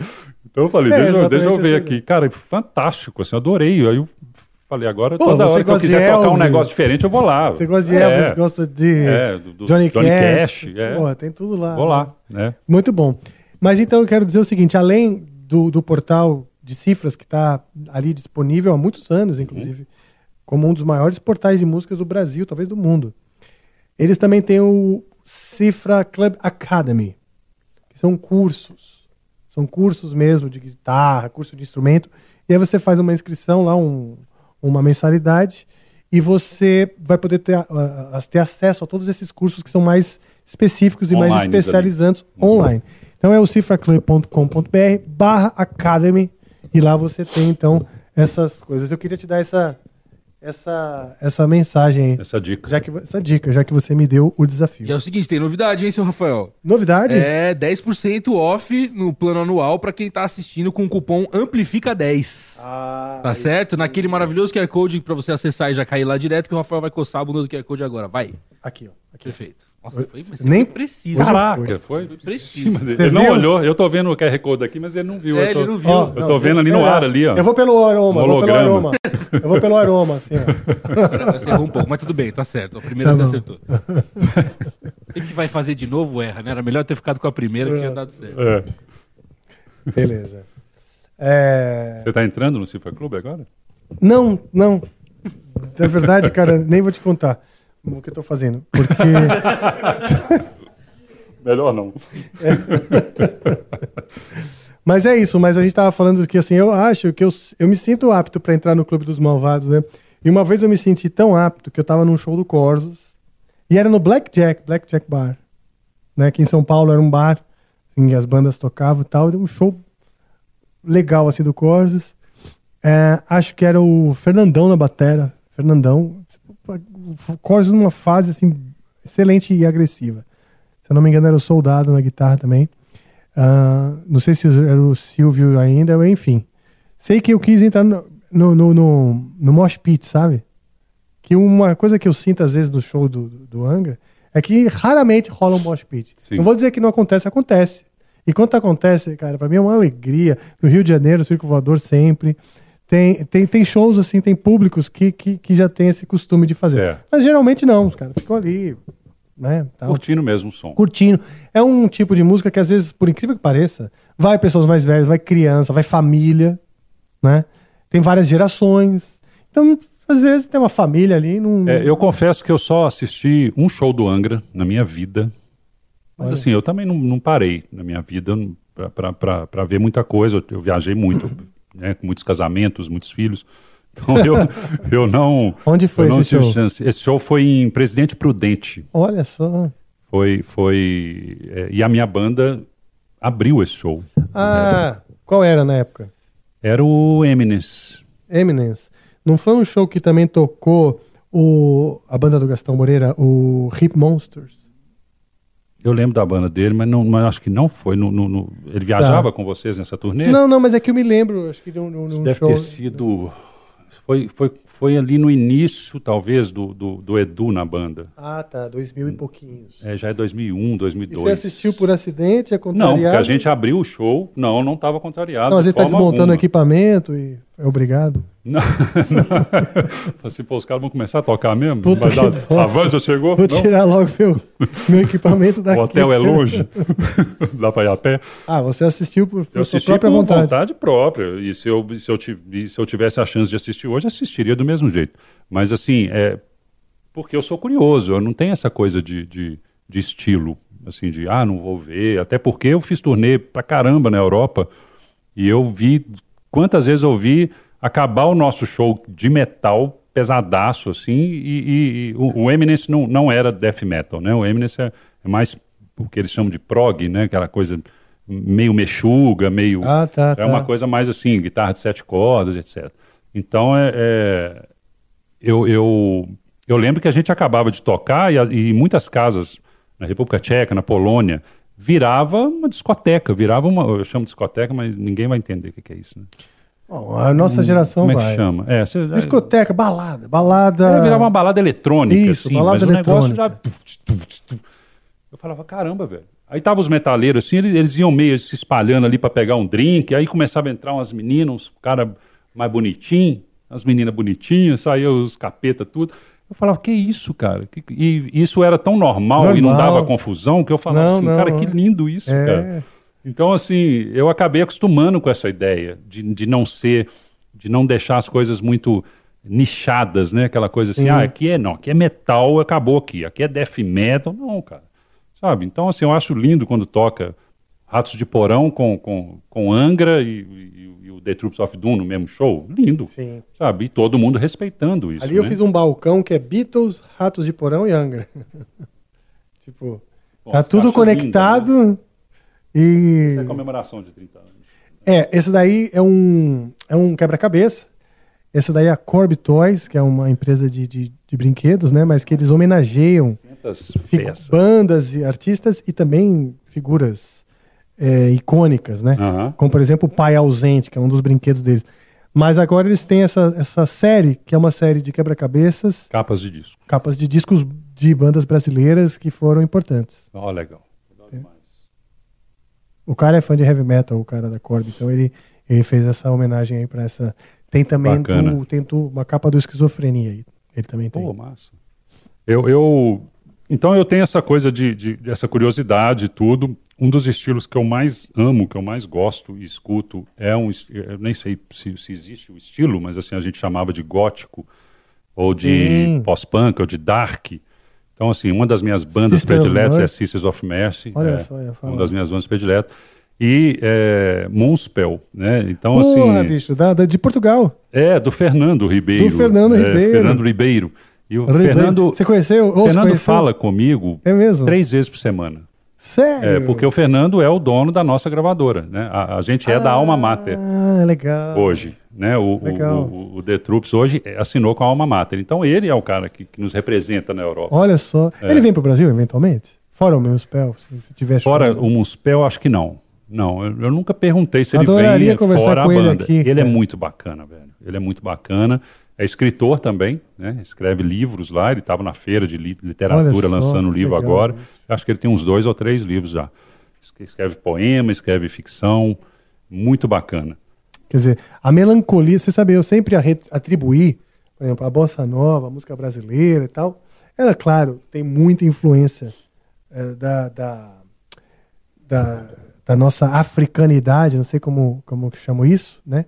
Mas a, a melancolia vem do fado e da música portuguesa, eu acho. A literatura portuguesa é muito melancólica e tal. sim. E a, O fado nem se fala, né? o fado, tem toda aquela Cara, é um tristeza, sofrimento, aquele sofrimento. fala. Quando, quando, quando eu conheci o Muspel, foi faz muito tempo, foi no Gods of Metal, na, na Itália, eh, eh, nós tocamos juntos, o Angra e o Muspel. Já tinha, já conhecia a, Aham. a banda, já estava estourando na Europa, né? Aham. E aquele orgulho, né, de uma banda, acho que poucas bandas portuguesas entram nesse cenário heavy Exatamente, metal, de exatamente. verdade. É, né? de, de heavy metal. Acho que O cenário Vakin, de É, eu, e- eu acho que isso, pelo que eu conheço de Portugal, isso é mais difícil lá do que aqui no Brasil. Quer dizer, é mais fácil o Brasil produzir bandas, como produziu várias. Que, Sim. que, né, É, é, Portugal verdade, ainda é. tem uma, uma, uma tradicionalidade muito maior do que a É, gente. Né? A gente é meio avacalhado, então a gente acaba Não, e- aceitando mais as coisas. Né? Pra você ver. E eu acho que o Brasil é muito tradicional ainda. Eu digo, difícil uma banda heavy metal ainda é olhada como uma coisa muito fora da curva às vezes. Mas a gente criou uma cena com muita Sim, resistência sim, sim. que hoje é sólida, Exatamente. né? É. Agora, eu acho que para uma banda lá em Portugal deve ser mais difícil ainda. Eu digo, É. você encontrar parceiros, você fica Exatamente. completamente num deserto ilhado, É, é. ninguém entende o que você faz, eu acho. E, e- e- tem muita coisa. Tem. Isso é engraçado, tem muita coisa. Você sabe que tem muita coisa em Portugal com brasileiros. É. Bandas. Eu já conheço muitas bandas. um, um cara de da banda Portugal, ou dois são brasileiros. Exatamente, é, é, é. Que levaram pra lá essa. Contaminaram os É, coleguinhas. contaminaram nossos, nossos patrícios. Mas é, o Fernando é engraçadíssimo, porque a gente conversa muito. E toda vez que ele me manda um áudio, é a gente só conversa por áudio, assim. Tá. Tá em português, em brasileiro, né? Então é de Uhum. boa. Claro que eu evito de, de- de- Eu não falo mineirês com ele, né? Tá. Eu não falo mineirês nem aqui. Mas assim, eu, eu falo com ele um- um- esse português, esse brasileiro mais certinho, assim. Não falo gíria, nada disso. E ele Mas- também. Uhum. Então ele conversa em português de Portugal, porém, de uma forma mais formal. E ele fala, toda vez ele me manda um áudio de dois minutos, três minutos, quatro minutos. Isso duas vezes por semana, três vezes por semana. Sempre conversando sobre tudo, sobre planos, o que, que nós vamos fazer, não sei o que, não sei o que. E ele me manda, ele Mais sempre... relacionado ao trabalho. Só, só relacionado ao trabalho. E aí ele me manda sempre começando o áudio assim: Jairo Mestre. Tudo bem? Espero que estejam todos bem, sua família, todos do The Troops of Doom. Aí ele fala, fala, nós vamos mandar tal coisa para a Polônia para distribuir. O vinil vai ser fabricado na República Tcheca, não sei o quê, não sei o quê. Aí ele fala, fala, fala, fala. No final ele fala assim: e aqui quem vos fala é Fernando Ribeiro, seu amigo. Um abraço. Eu falo, eu mando ele Cara. assim, cara, se você não falasse, Mas isso. eu só ia descobrir porque tá escrito aqui, ó. Fernando Ribeiro. É o você seu ver. WhatsApp. A gente Mas também. se você não é- falasse, eu ia achar que alguém roubou o seu, seu celular. Cara, é muito louco isso, Mas né? é de uma pessoa que escreve. É uma pessoa Porque que tem escreve. cabeçalho, Exatamente. tem uma forma e Parágrafos, assinatura. É, e assinatura. E quem vos fala, E esse quem vos áudio fala, de quatro minutos que você acabou de ouvir, Sinceramente, cordialmente. é, cordialmente, seu, seu amigo. Caso tenhas um pouco de dúvida, sou eu que estou a falar no, no É, final. exatamente. Cara, e é muito bonitinho isso, cara. Eu falo, Muito cara, legal. que legal, velho, conversar assim, dois metaleiros. Olha só, lembra que a gente falou da, jeito. a gente falou da lei de Newton, né? Das, das forças. Sim, que- sim. né? Essa coisa do bonitinho e do, do malvadinho é muito forte em você, as duas. São, eu sempre falo das duas, né? É, interessante isso. Eu fico numa briga, né, eterna. assim, Não, mas isso do- é bom, isso mostra que você é uma pessoa equilibrada. É. Na verdade, você, você é, é o, é o trinco lá da, da- da- de uma balança. Que bom, É cara. o po- né? Você é o poste da Não vou balança. brigar nunca. Não vou brigar nunca. E eu acho que você fala, está falando uma coisa que faz todo sentido, assim. Quando a gente, quando a gente começou ali no, no, no Sepultura, os caras falavam isso. É Falavam mesmo? assim que eu era meio que o cara que dava ali uma, uma, uma equilibrada nas coisas, porque se deixasse, cara, o. Max cuspia no padre, assim, sabe? Então, fala, cara, não, velho, deixa o padre Identifica sair. um pouco, viu? É, bate na cabeça dele na- de costa, mas não mostra que é você, não cospe na cara do cara. Sim. Faz uma coisa, paga alguém pra cuspir nele. Seja mais equilibrado. É, eu era desse tipo, assim, de pagar. Em vez de você ir lá e cuspir. bater no padre, botar fogo na igreja. Não, faço não. Paga alguém pra fazer isso e. Ah, voltando tranquilo. então, voltando à escola, né? Então, a, a temática, né? Essa temática Frequente é a missa e ganhe ponto no boletim. Frequente a missa, ganhe e vá bem na prova, né? Isso. Então, a temática é essa coisa meio anticristo, essa, essa liberdade de poder falar, Aham. né? De peidar na, na missa, de cuspir, era essa a sensação. Era uma liberdade de falar o seguinte, de levantar no meio da missa e falar pro padre, se- coisas que eu imaginava, Você imaginava isso? imaginava. Tipo, xingar o padre, falar assim, não, só Não, eu concordo tinha com muito. isso Eu, tá eu, eu passava o tempo inteiro debatendo com o padre durante a missa na minha cabeça. Na sua cabeça. Eu faço isso até hoje. Né? Mas eu debatia assim, mas no, diante de um altar, com os anjos, com o demônio, com, com Jesus, com Deus, com Nossa Sim, Senhora, sim. todo mundo junto. Eu falava, gente, Covardia. eu tava tipo assim, É. tamo aqui, vai. É. Eu- Por favor. Tem muita gente aqui. Vamos, vamos Não, organizar eu- essa suruba. Jesus, Mas- desce aí. Pois é. É, bota Vem ficar com a gente, vem bota ficar com a gente, é. Isso aqui, cara, não é possível, não tá funcionando, não tá funcionando. Vocês querem sustentar uma instituição, mas tá do jeito errado. Não tá legal. É, na, na força, né? É. Então, isso, isso era o meu questionamento. E aí o que acontece? Quando veio isso aqui dentro do, do tronco, da grande árvore do heavy metal, né? Essa, essa liberdade de poder trazer esses temas, musicalmente, lembra que você falou, você me perguntou do, da- da- das dissonâncias? Sim. Musicalmente, minha parada mesmo é o rock progressivo. É Rush, Gênesis. Putz, mas Rush eu- também, né? E eu amo Raul Seixas. Então, minha, assim, ó, onde eu realmente falo, puta, queria aprender a fazer Queen, queria aprender a fazer uma orquestra com piano, com corais, essa grandiosidade da música mesmo, como, como, como instrumento de comunicação, eu sempre me fascinou. E, e- e- sem barreiras, né? Assim, uma coisa É, que você pode. né? Você com a curiosidade imagina, que imagina você- o Queen fazendo isso lá atrás. Pois é. As letras do Raul Seixas, né? Pois é, Aleister Crowley e tal. E o Raul Seixas era um cara desafiador e Pra questionador. caramba. pra né? caramba. Ele era o único, assim, dentro do rock brasileiro que eu vejo falando de Aleister Crowley, o diabo, assim, ó, batendo no peito e fala... "Se Há fuder." 50 anos atrás. Exato. Né? Então, essa liberdade, Sociedade esse comportamento, eu, eu, eu abracei. Só que dentro da do, do- do- do tronco da grande árvore, ah, o- as heresias e os anticristos foram para um lado e os temas um pouquinho mais fantásticos foram para o outro. Ou seja, o próprio Iron Maiden deixou de usar ah, essa- esse questionamento anticristo cantando o operístico. Entendeu? Sim. O operístico foi para fantasia e para mim isso sempre foi até uma, um dilema. Porque a gravadora sempre achou melhor, né, os, ao meu redor, né, sempre foi mais comercial que eu falasse com o nerd, que é o perfil do meu público, né, através de coisas do universo mais fantásticos, de elfos, né? Capa espada, né? É, exato. E, e coisas metafóricas que dissessem, que trouxessem para um final feliz onde o bem vence o mal. Certo. E a esperança é o que rege. Né? Beleza, eu gosto disso também. Mas eu, eu acho que. Eu, mas eu gosto de, de passear por aí mais na carne, com temas que me fizeram gostar de heavy metal.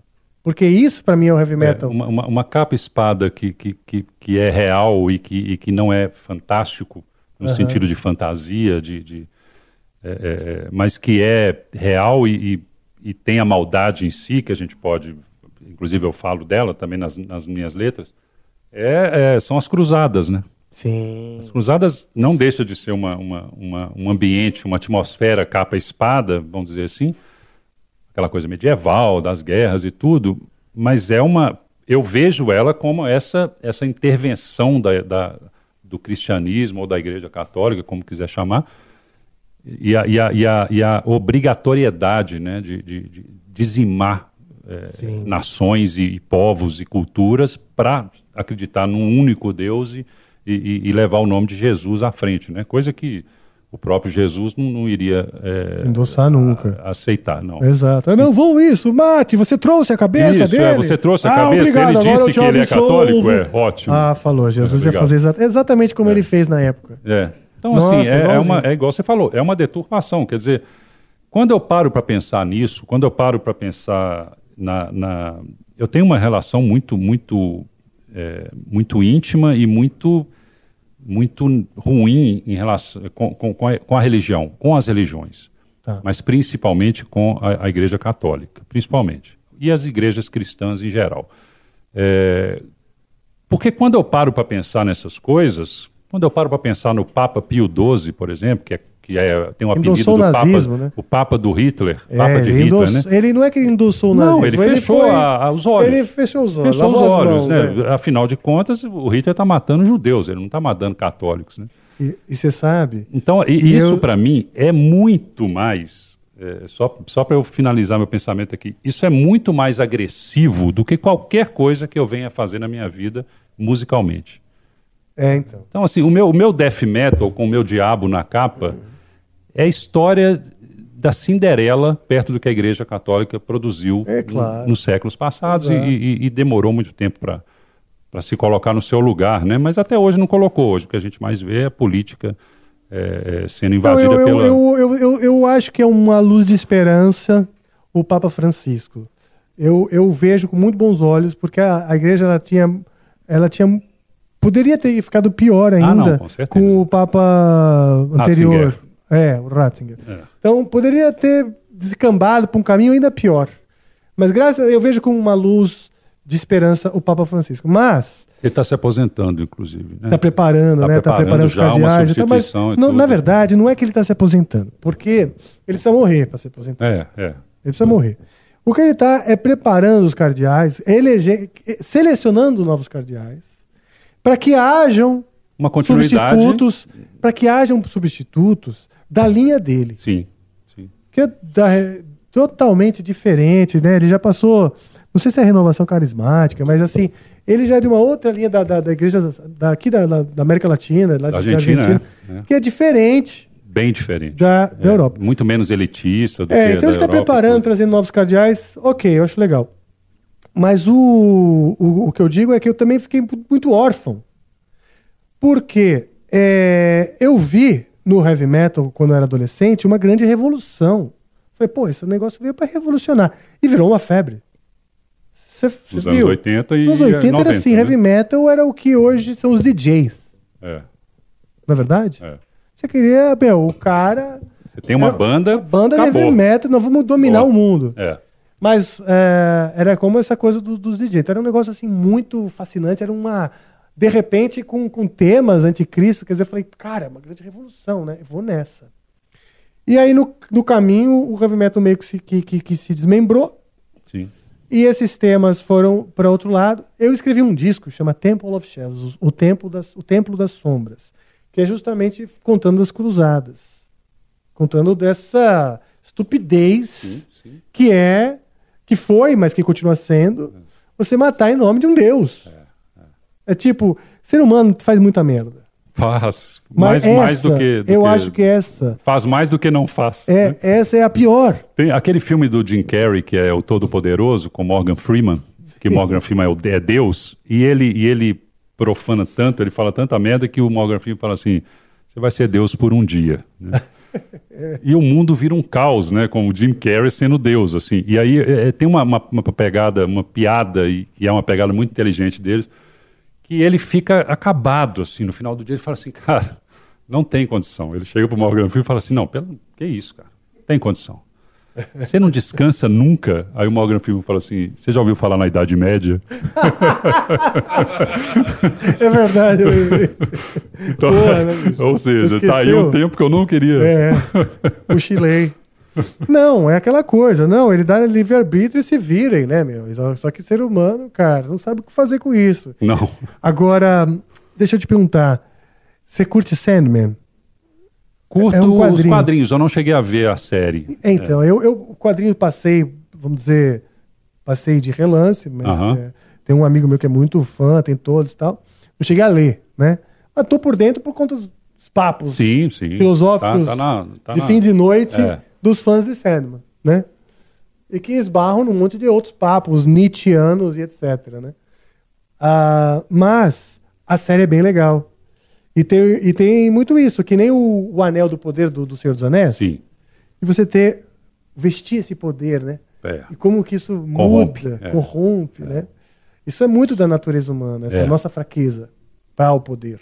Exatamente. E a Exatamente. necessidade de ter líderes.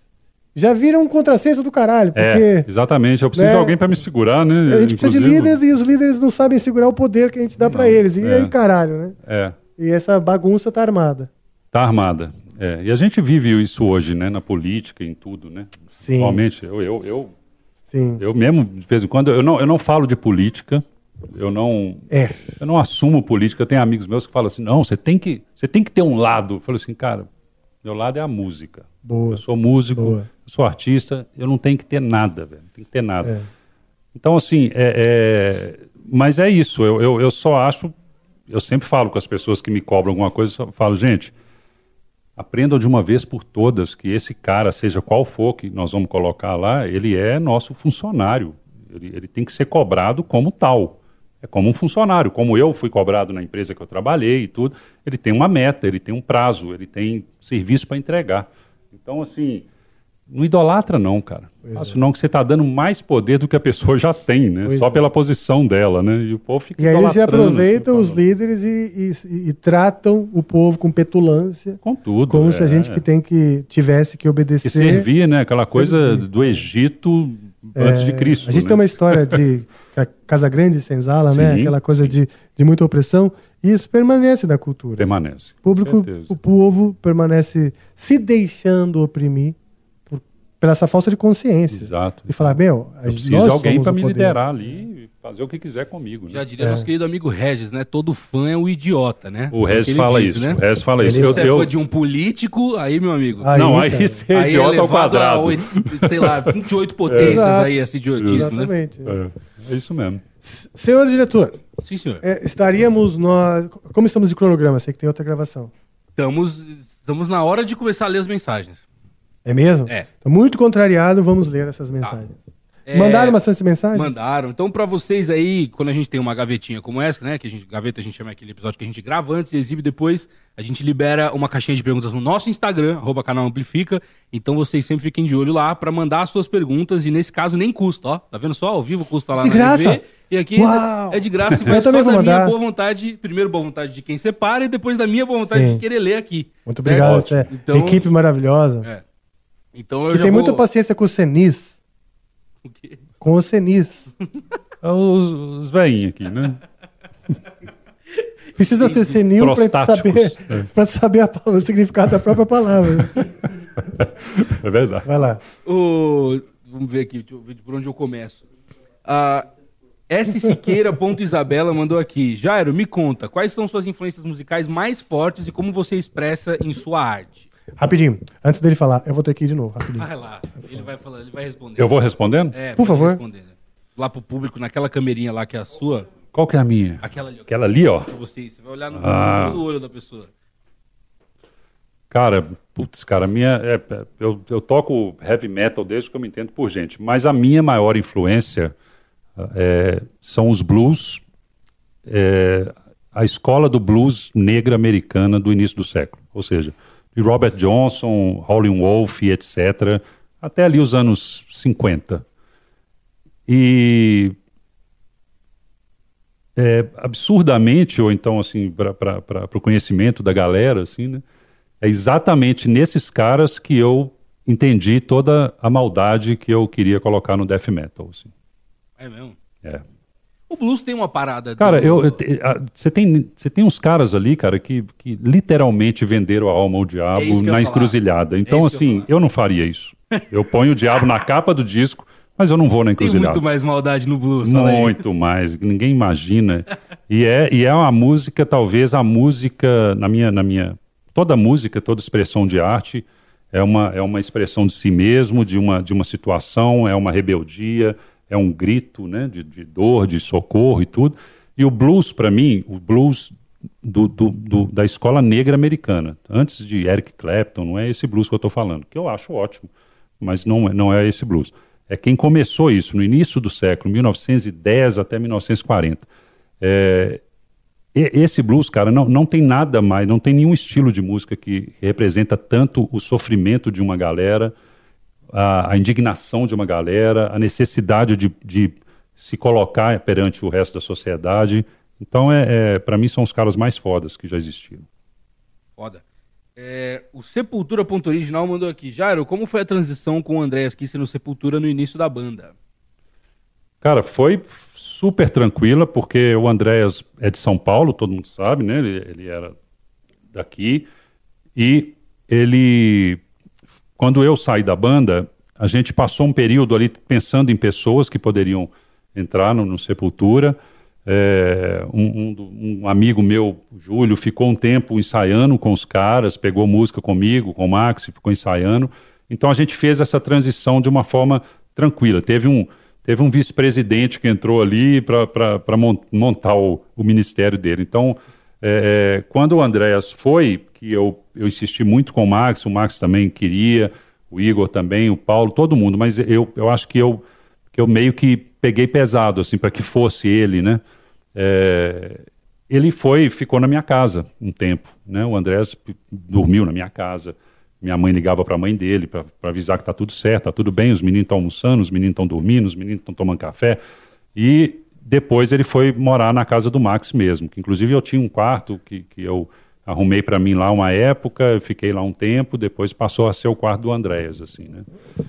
E, e era engraçadíssimo, porque eu passava um, um tempo com o Andréas, assim, uns dias, ficava lá na, na casa do Max no início, e foi quando eu percebi nossa, as nossas maiores diferenças, assim, e que São essas diferenças que levaram Sepultura a ser o que se tornou. É, o André sempre foi muito mais técnico do que eu, muito mais músico no sentido acadêmico do que eu. Eu nunca gostei muito de estudar música. Eu sempre fui um cara do de riff, nunca fui um cara de solo. Eu não gosto de solo. Eu tenho um problema com solo, assim, Pra ouvir também? É, pra ouvir, eu escuto e falo assim, caralho, velho, é... ó, desculpa. Eu falo assim, vixe, cara, Ah, porque você nunca ouviu um solo do Rafael Bittencourt. tanto de... Porque você nunca ouviu um solo do Rafael Ah, Bittencourt. não, eu já ouvi vários, seu, do Kiko, aliás, Tô brincando. acho Aliás, só foda. o Jodu confirmar. Mas eu vou te explicar o que, que eu não gosto. O que eu não gosto em solo é que o solo seja obrigatório numa música. Eu acho que o solo tem que ser necessário. Ele tem que, ele tem um espaço dele e ele tem que ter uma, uma ele tem que conversar. Ele não é um monte de notas é, é, que foram jogadas num espaço de, de dois compassos de 4x4 e, e é isso. Não.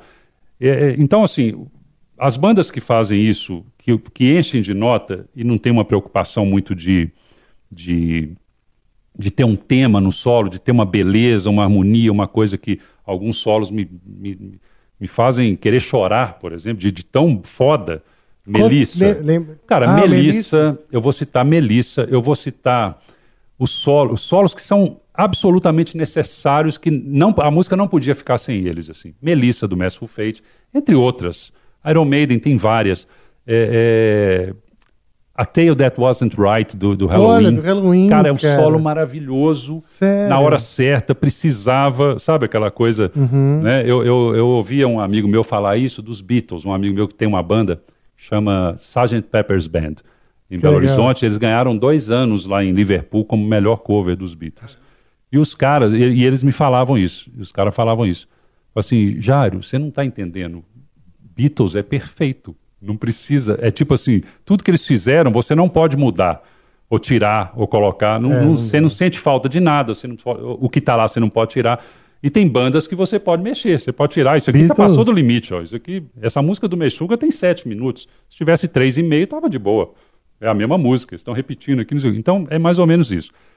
É, Halloween faz uns solos assim fantásticos, sem puxar seu saco. Você, o, o Kiko fazia também. Eu não conheço o, o guitarrista novo, mas conheço de ver no YouTube, assim, fantástico também. Novo, assim, novo velho, né? Não, não, é novo. Na, na banda ele já está há, há sete anos. E- mas ele tem registro já. Ele tem, ele tem, Ele tem RG. álbuns. Ele tem RG? Como assim? Ele, ele, ele, tem gra- ele gravou álbuns do, do Angra. ah, ele tem. Ele gravou o Omni, tô brincando. Ah, tá. Gravou o homem? Gravou o último Ah, então. álbum do Angra. É O o, Marcelo álbum. Barbosa. Marcelo Barbosa. É, ele, já mesmo. tá com a gente já faz Eu um vi, tempo. eu vi um Ele é vídeo dele esses dias, assim, ele no, na Ele é maravilhoso. computador, assim, pegando uma música. e ele, tirando. e ele tem um abraço quentinho. Ah, ele, Sabe ele, aquele ele tem cara de ser um cara carinhoso, Sim, e- carinhoso, e, fofinho. educado. É. Que nem Lorde, você. né? Você acha Eu que eu que e ele você. não brigaríamos, assim? Nunca. Você fala assim, vamos, MMA, vocês dois. Eu acho que seria a, acho que Vocês só iam- ouviram grilo. só iam trocar gentileza. seria a conversa mais cordial que se pode ter vocês Cara, eu dois. quero ainda. conhecer. Quero É, conhecê-los, vai ser um prazer. É, mais serena, falando os dois, porque ele também, o Marcelo É. também tem uma voz que é um pouco Marcelo, e ele- como é? Sim. Então, assim, é, então é isso. Então eu não tenho saco para solos que Aliás, são assim, enfiados de ali não sei o quê. propósito. Beleza. Aí a gente cai numa, numa, numa, numa celeuma. Tá. Coisa de senil, Sim. né? Vocês não sabem o que é celeuma, né? Pois é. A gente cai num, num assunto, numa, numa, numa coisa meio confusa. O quê?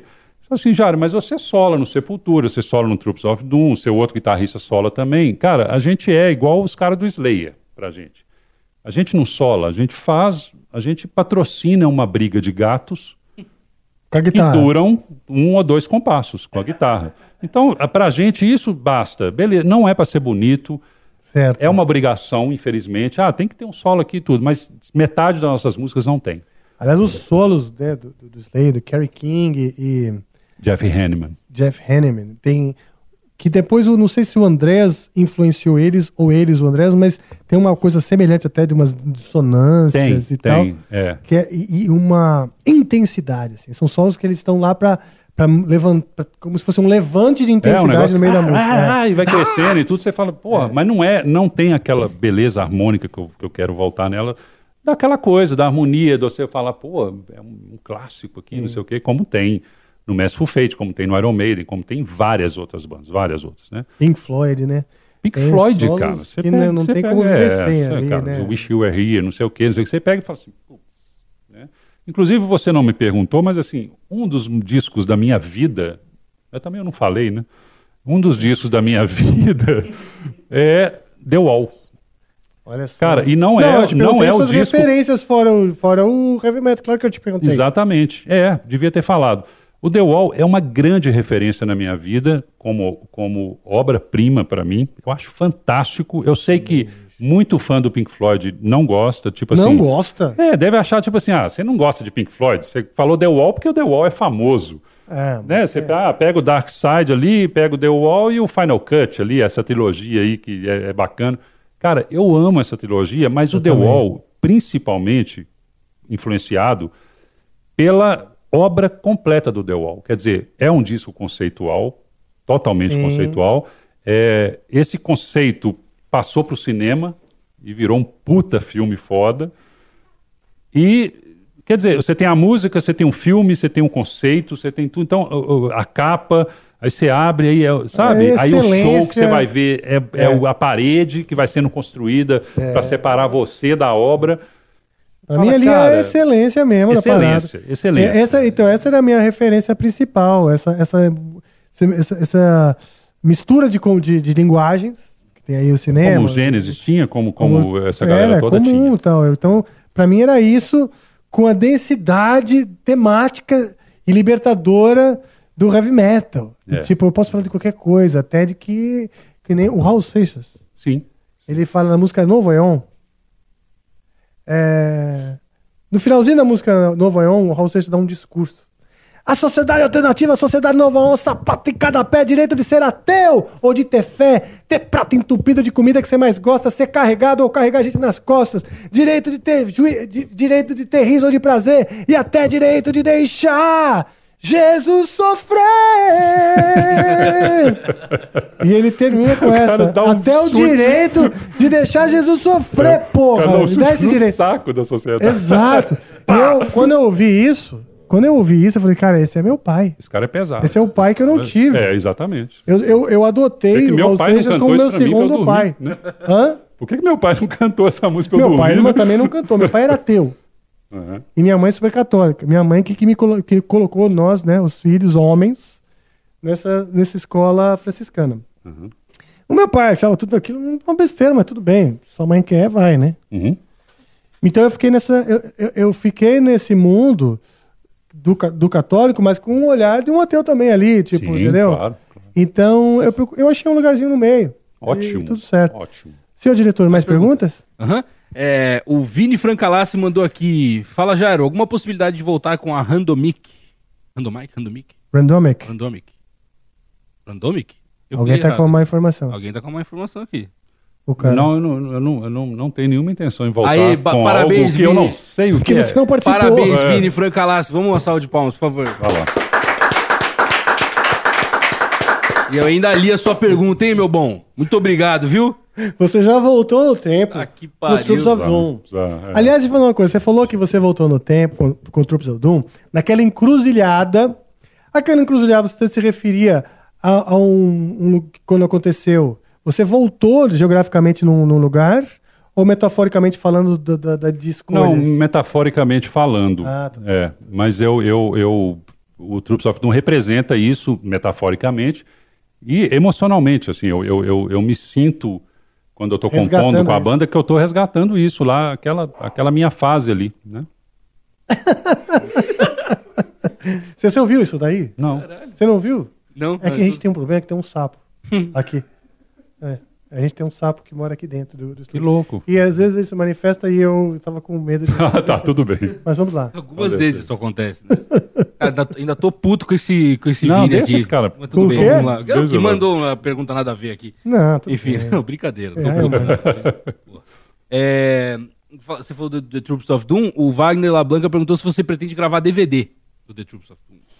DVD deve ser DVD ao vivo, né? Deve É, ser tocando ao provavelmente, vivo. né? É. Cara, eu acho, eu acho assim, a- o The Troops of Doom é uma, é uma banda, apesar de eu ter 40 anos quase, 39, 40, quase 40 de, de, de estrada, de música e tudo, O The Troops of Doom é uma banda muito nova. Né? A gente tem dois anos e meio de banda, sendo que dois anos desses dois anos e meio são durante a pandemia. Nós fizemos três shows até hoje. Então, assim, nós fizemos um em São Paulo, um em Curitiba e um no Rio. E agora a gente vai fazer, a gente vai começar agora, no final de, no início de novembro, uma turnê na América Latina, Brasil e América Latina, né? Que vai, vai pegar novembro e depois fevereiro. Com a Emorbid, né? Com o Pete Sandoval, com, com o David Ah, Vincent, que legal, com o Bill. Hudson na guitarra, Aqui, lá o Bill tudo. é. Hudson. Hoje mesmo, o Bill Hudson, aliás, um abraço, Bill, me mandou uma mensagem dizendo que estarão dia 28 de novembro. É, exato. No, ou 19 de novembro. Não, eu eu, lembro. acho que não é dia. eu Acho que é dia 18, talvez. 18 de novembro é. em São Paulo. Isso, com a gente. Ele falou, pô, É. ah, então. É. Acontece que é possível que eu já esteja, eu esteja no estúdio na, em Santa Catarina, gravando Ah, o novo do Angra. É.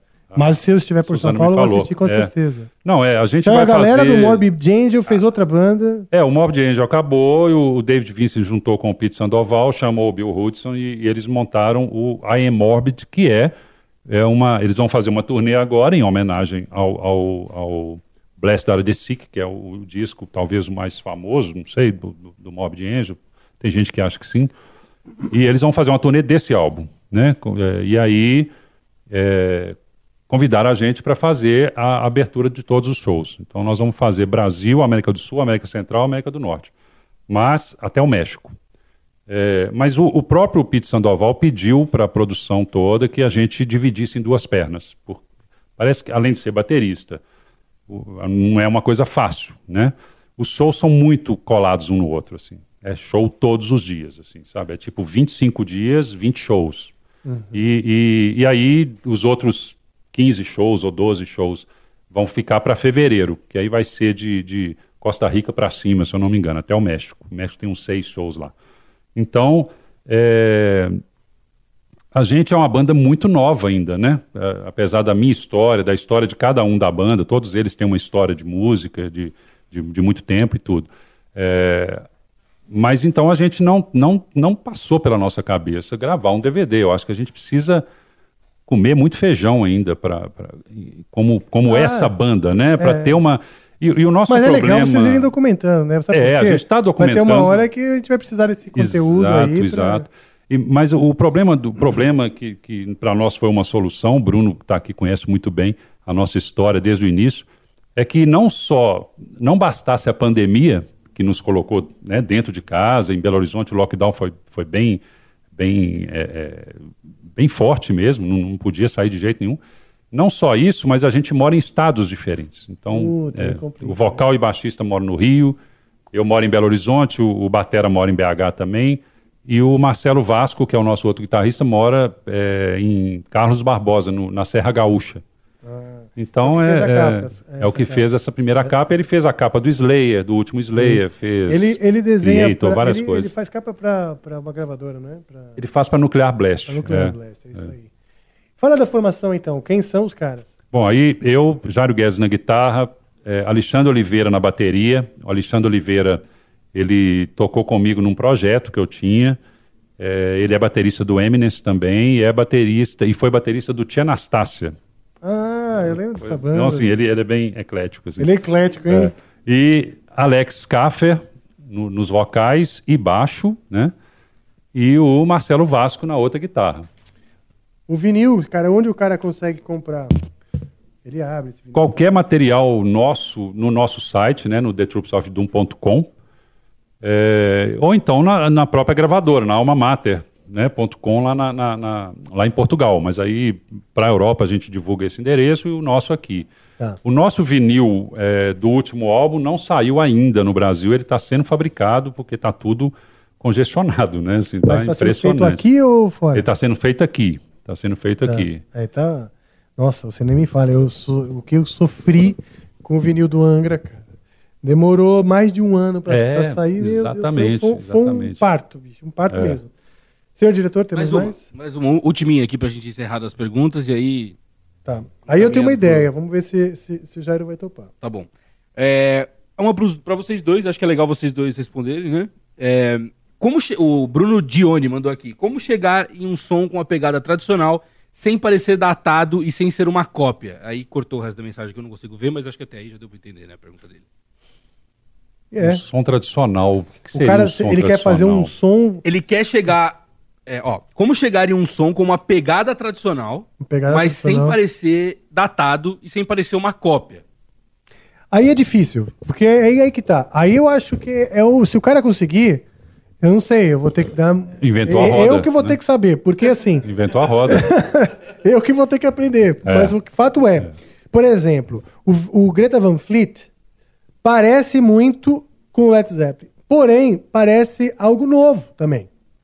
Da- então tem coisas que parecem datadas no Exato. sentido Sim. porque uns parecem uma homenagem a uma grande banda, no caso, Greta. Eles dizem que não é bem uma homenagem, mas para os ouvidos parece uma homenagem pro Led Zeppelin.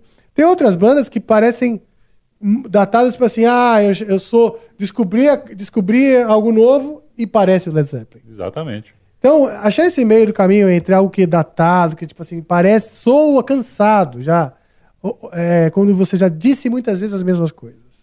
Entendeu? Por exemplo, você pega, ah, eu me inspirar no Deep Purple, mas as pessoas, se eu quero ouvir o original, vão ouvir o Deep Purple. Sim. Então eu tenho que trazer algo novo nisso. Entendeu? Então, é, a pergunta do cara é assim, cara, é, eu acho que esse caminho que você está procurando, o datado, você tem que evitar. Na minha opinião. Não pode parecer algo assim que já se esgotou, não pode parecer algo assim que já é ultrapassado. O datado muitas vezes está relacionado com ultrapassado. Puta, esse som aí, ah, meu, tô cansado desse negócio. Então o próprio, o próprio a gente falou do Ghost. Sim. O Ghost é uma banda que trouxe uma estética toda nova, de, de visual, e que não, o visual parece uma coisa meio gothic metal, e quando na verdade o som Não tem nada a ver. parece um Scorpions, É, um Scorpions bem. mais robusto. assim. É, mas e, e bem até balada, né? É, assim, É. Os Scorpions tem coisas mais Uma- pesadas do É, que o uma balada do Scorpions, exato, É, né? É, Um animal magnetismo ali. É um, é um- Então, o que eu um disco sugiro- bem balado. É. O que eu sugiro é que você não use isso como um vetor. O seu vetor não deve ser se vai ser ultrapassado ou se vai ser inspirado na. Ele falou na, na- na pegada tradicional. Até porque é muito difícil da gente mesmo que está desenhando isso, que está tocando, criando, perceber isso. Sim. Às vezes a gente faz algo que a gente não acha que é datado. E é, soa E é, datado. Exato. Então, Por isso tem que, eu acho que tem que tentar evitar. Por quê? Se você vai começar algo novo agora, com uma pegada tradicional, ok. Vamos então criar o conceito dessa banda. Pegada tradicional. Então, os riffs pode ser do, dentro do death metal, da, tra- da tradição do death metal. exatamente, pode da ser na tradição do, rock and roll, Halen. tradição do Van Halen. É. Ok, vamos pegar isso como referência. Mas pro público, tem que ter algo que pareça novo. Seja na estética, no conceito, no som da gravação. De alguma maneira, de alguma maneira tem que parecer novo. Senão, se você cair no datado, aí você se É, ferrou. é, exatamente. Exatamente. Eu acho. Vou dar um- só uma, mais Ah, uma pergunta favor, minha, claro. também, da minha parte aqui também. É, eu acho que tem muito essa preocupação hoje em dia do, do como, o que, que eu vou fazer e se vai parecer, se não Eu, vai, eu como acho é que, isso, é. inclusive, eu, eu acho que isso é um- já é o primeiro erro. Assim, É isso que eu ia sabe? É, é essa preocupação. É, eu acho que a gente tem que ter uma visão de mercado, a gente tem que ter. Não interessa. Eu, vou- eu toco black metal misturado com hardcore e podraço aqui, a gente nem afina a guitarra. Beleza, eu já estou indo contra muita coisa. Mas até nisso eu tenho que ter uma, uma visão de mercado. Eu, vou, eu vou conquistar alguma, alguma parcela desse mercado. Então, é, é- eu acho que o, maior erro é, é- eu nunca parei para desenhar demais, a- a projetar demais, sabe? O que eu estou fazendo, assim, musicalmente. Tipo, bom, nós estamos nesse caminho aqui, a gente não pode fazer isso. Aqui, ó, isso aqui é datado, isso aqui não é. Sim. Porque, cara, o The Troops of Doom é uma banda que, eu, que, eu, que a gente construiu juntos ali na pandemia com a ideia de não inventar a roda. Todo mundo que me pergunta, eu falo isso, eu falo, cara, não tem nada no The Troops of Doom que você nunca viu. Certo. Então você pode falar, não, então é datado. Então tá. Mas se você ouvir, todo mundo que escuta fala assim, cara, tem um negócio diferente aqui. Pronto, sabe? Então, é assim, eu, eu- e nem eu sei o que, que é. É natural. Eu Hum. faço de forma natural, a gente faz de forma natural. Eu acho que você respeitar o que você realmente gosta e o que você o que você produz da, da sua de alma, vamos botar alma aí, espírito ou, ou inspiração, que você faz ali com, com amor mesmo e faz com, com, res- com respeito ao que você gosta, você já está com meio caminho andado. Assim, eu- isso não é demagogia, não.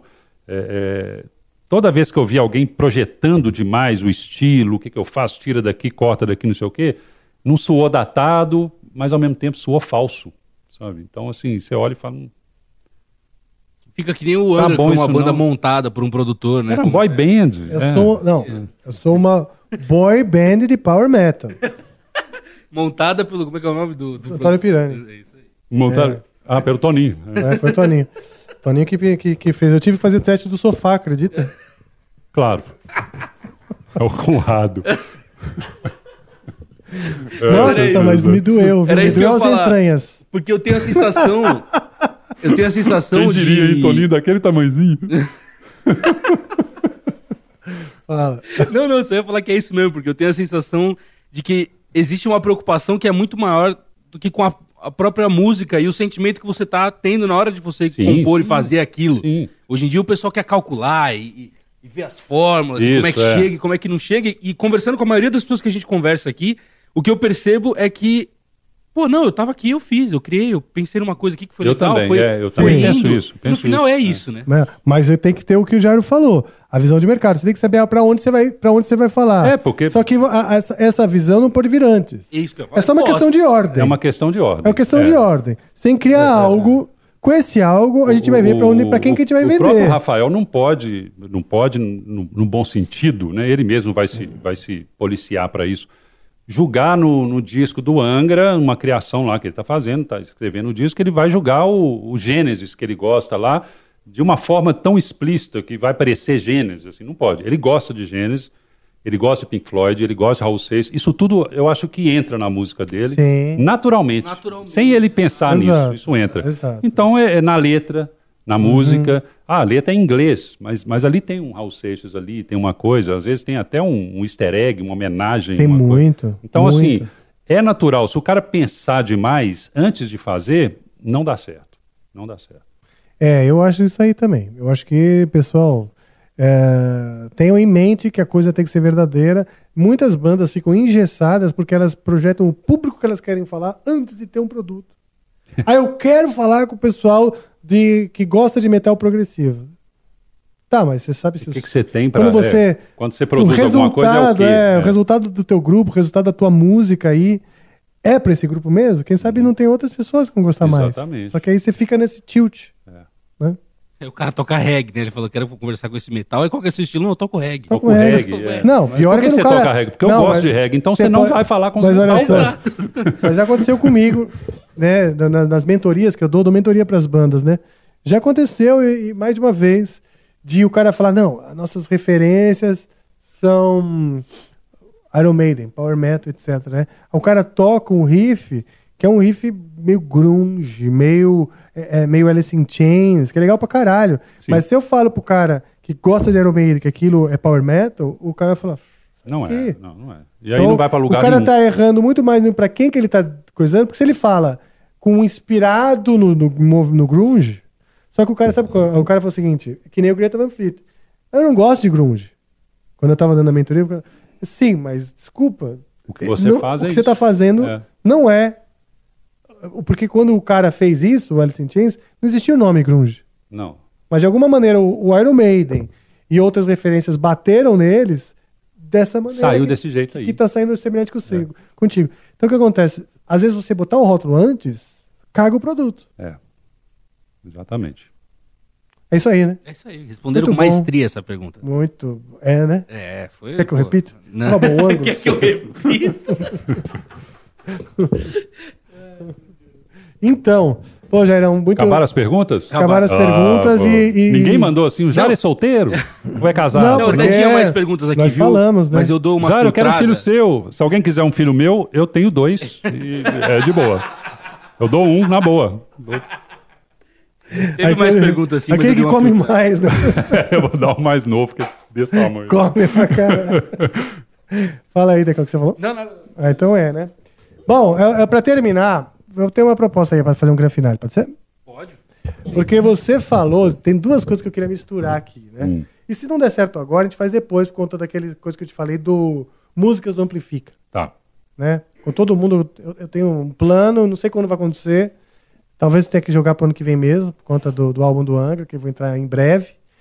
Mas esse- nesse plano inclui um- uns feats, assim, dos convidados que, estão, que vieram aqui conversar comigo, até entre outros convidados que nem se conheceram, mas que eu quero misturar.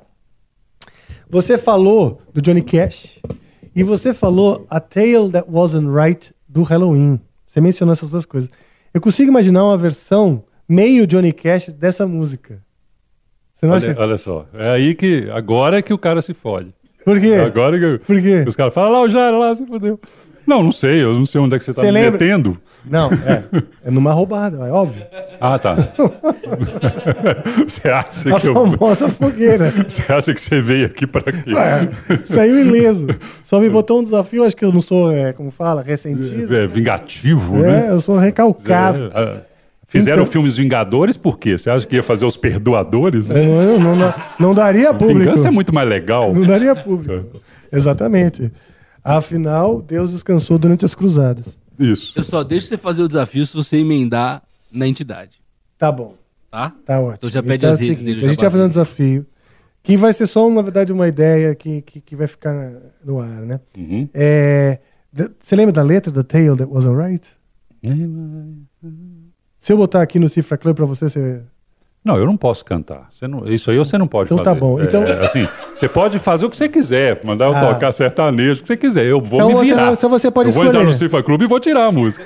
Agora me Você fazer po- cantar, não.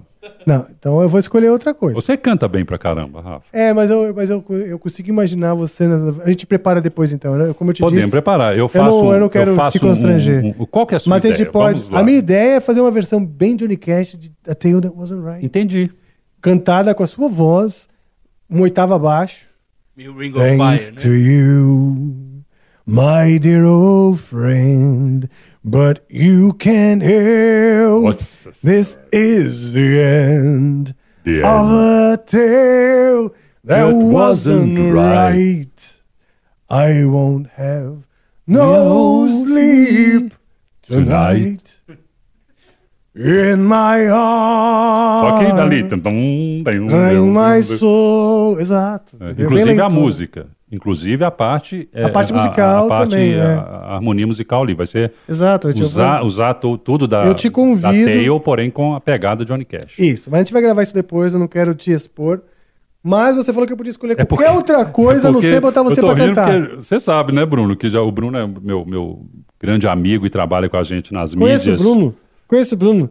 É, na verdade, eu demorei pra reconhecer porque ele era mais fino. É, engordou um pouquinho. É, Sacanagem. Mas assim, um, um, um, um, uma- um- um programa me, me fez essa, esse desafio, né? E, e até o Bruno está dentro disso também, vai me ajudar com isso, que é fazer uma versão, é, já que eu gosto, já que eu sempre fiz death metal e tudo, escolher uma banda moderna que não Tá. tenha nada de death metal e Tá. fazer um death metal de uma música deles. Tipo o Coldplay que nós falamos hoje. Você lembra É, que eu mirei ser. no Death Metal e acertei o Coldplay? É verdade. Agora vamos mirar no Coldplay e É acertar o. Death Eu Metal. toco um death metal, ele fez um Coldplay. Fala, se, se o Coldplay é um death metal pro Rafael, nós, vai Não, demorar. a gente pode fazer, também estudar essa, essa versão Death Metal de Coldplay que eu adoraria também. Tá, mas eu gostei da coisa do. do eu gosto Né? da. Ah, eu amo. Pô, vai ficar a lindo isso Tale That daí, Wasn't cara. Bright, assim, Aí você falou e- de um solo. Eu lembro que era um solo bem melódico. Pam, pam, pam, pam, pam. Tem um band, bridge ali, é, assim, tem um né? bandzinho, é. E duas guitarras, eu acho. É, é um, é um twin guitars. Que é aquela. aquela, aquela... É a harmona mesmo da. É. a, harmoni- é a melodia harmonizada da. da- da- Exatamente. coisa. Olha só. Você, mas você falou que você. que eu poderia escolher qualquer outra coisa do que botar você pra cantar agora. Ixi. Você falou, pô. Eu falei, mas uh, você já fez Era o desafio, já está resolvido. É isso aí, nós vamos fazer essa música. É, mas-. Mas é que eu ainda continuo matutando aqui sobre a coreografia do seu casamento, cara. Você pode me mostrar só um pouquinho? Não, não vai? posso, não. Vamos continuar amigo. Vamos continuar amigo. Não custa nada, pra que brigar? Para, vai, você não brigou com os cavaleiros, nem com o André, nem com ninguém. Não, com Vai ninguém. brigar comigo? Não, de jeito nenhum. Não, cara, eu, eu não, não tá. fa... eu, eu prometi pra minha. Então vamos fazer uma votação. Minha noiva. Não, aqui vamos fazer uma votação. Já tô. Já Tem quatro pessoas aqui no estúdio. Mais eu, né? Quatro dizer, eu pessoas, é você e quatro Tá, pessoas que trabalham com você. Se eu tivesse que encher o saco dele pra me mostrar a coreografia do casamento, quem vota sim que não? Não.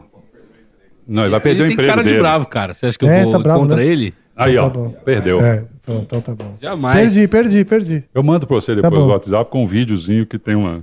É? é, da dança. Tá no Então tá Xvideos. Eu, eu mando pra você. Tá legal. Que é bem ruim Vou mesmo. digitar no Xvideo. É pesado, é Gyro's pesado. Wedding. É. Muito bom. Então é isso. Então eu vou já chamar a nossa grandiosa entidade mor, que é aquela que involucra o episódio. Não tô, calma, eu tô me preparando. Não, não é exato. Obrigado, obrigado. Obrigado, Joe. O Joe fala pouco, mas quando fala, ele sabe. Não, ele, é- ele vai no alvo, É, assim. Ele Você é- viu, né? Tá aprendendo, né? O cara é por um Romário. Agora é o seguinte, Jairo, eu vou te colocar nesta gaveta. Certo? Você está agora aqui nesta gaveta, porque este episódio será exibido ainda em data posterior a esta. Sim. Ah, em algum momento no futuro. Tá. E então, por isso a gente chama de gaveta, agora você está nela. E fecho então ela que estava aqui aguardando o conteúdo. Eu vou colocar então aqui, a, a gente vai chamar a entidade, essa entidade que involucra com seu manto sagrado este episódio. E ele vai então, quando estiver devidamente empacotado, ah, subir para o YouTube e lá então permanecerá por bom tempo. Espero que muitos, muitos séculos, que inclusive sobreviva a raça, a própria raça humana, para que também seja um espero. documento, para que outras Caso um- raças um, alienígena desse aqui vai ver esse episódio Exato. vai entender tudo. Vai querer saber da coreografia, eu E tenho vai querer certeza. saber, assim, é, não vai eles, descansar eles vão enquanto não pesquisar para ver se em algum- exatamente. Aí eles vão já ficar sabendo da existência do Xvideos. Sim. Olha só. Olha só. que- que- Né? Como eu sou, né? Como a gente é culto e, e- Exato, exatamente.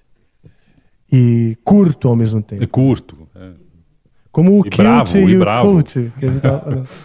E bravos. Bravo, bravo. Se tivesse que escolher algumas palavras. Eu tô A- puto a- aliás, agora. a sua- Eu tô a puto. Eu sei, eu tô percebendo, por isso que eu quero terminar. É, porque a barra tá pesando. O, o- O environment hoje já tava meio assim, Tá né? super pesado. Olha, Antes de começar, a gente É. já tava aqui discutindo do microfone, da é. caixinha e Não tal. vai não, É. vou fazer não, Pô. vou fazer não. Então, eu ia pegar um, um negócio aqui, mas não tá rolando. Vamos, rapidinho, só vai no som aqui, vai. Deixa eu ver. 17h54, dá tempo. Do tempo passado, né? Até depois. Nesse momento, o Rafael não ajudou ninguém que tá assistindo posteriormente isso, né? Agora a pessoa está confusa com o horário que ele Exatamente, falou. Não sabe mais nada. É, então é isso. Ah, cara, realmente não tá acontecendo uma tentativa aqui. E às vezes eu fico cismado. Você imagina. Você cisma com as coisas? Eu, eu cismo. Não. Eu cismo. Porque agora, É nesse momento, por exemplo, não- o computador tem vida própria, você reparou? Sim, E às vezes ele, ele te obedece, às vezes não. sim. Nesse momento ele não quer obedecer. E é tipo, eu tô querendo. É uma questão de, de, de, de- visão também, né? Assim, olhando É? pelo seu lado, ele tem vida própria. Olhando pelo lado dele, você tem vida própria. Pois é. Na Não verdade, tem, não tem aquela, não tem aquele caso do- do- dos dois ratinhos de laboratório que um vira pro outro e fala assim, dentro da gaiola, assim, cara, esses humanos são muito inteligentes, velho. Olha isso, velho. É. Os caras os cara lá de guarda-pó branco, assim, não sei o que, não sei o que. É muito inteligente, cara. Nós, nós somos uns bosta mesmo. Aí o outro vira e fala assim, que são inteligentes, meu amigo. Você quer ver que eu aperto esse botão aqui, ele traz comida? Ó. Tá vendo? Eles são Aí o cara vai lá e obedientes. dá uma ração pro rato, assim. Eles são obedientes, esses humanos. É, né? são, são muito Então pronto, então muito eu vou obedecer. Você me deu. Eu entendi o que você quis me Não dizer. rolou a entidade. Ah, Você entendeu? eu entendi. Então lá, vamos. Você viu? A gente precisa terminar, de alguma Exato, forma. desculpa. desculpa, cara. Peguei, peguei. Biótico comeu solto aqui. Bom, então é isso. A, a Tale That Wasn't Right vai ficar pra gente fazer um dia. E agora a gente vai só mesmo chamar a entidade. Por favor, faz um riff de death metal aí pra eu chamar a entidade. Pode ser é, criado agora mesmo. Pode criar agora o seu riff.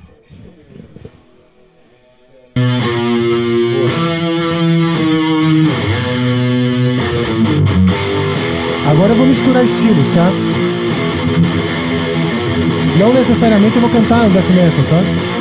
Não necessariamente. Não necessariamente. Eu vou. A minha parte Não vou tentar fa- Depende disso. É, porque eu não, não, não, não entendo tão bem a linguagem. Tá bom, Eu vou fazer em Anomani. tá bom. Beleza. Eu vou, eu vou tocar em mu. Inspirado em Anomani. Eu vou- e eu vou tocar em mu, tá? Que é uma afinação que não existe nas outras músicas. Mu? É, porque tem mi, fá, sol, mas essa é em mu.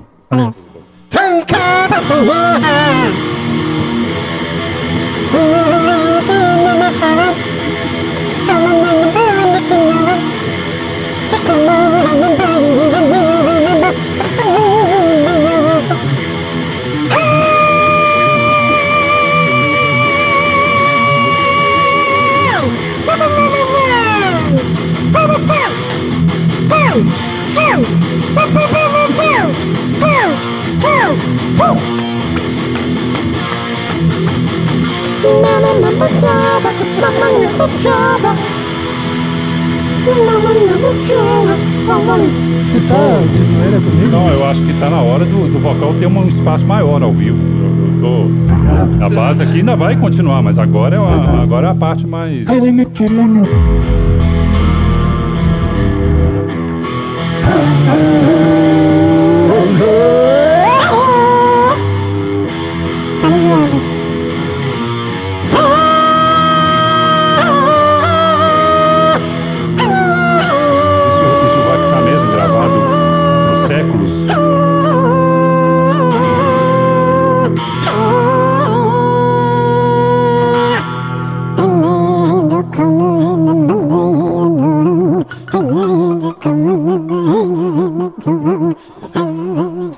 Praticamente o Roots.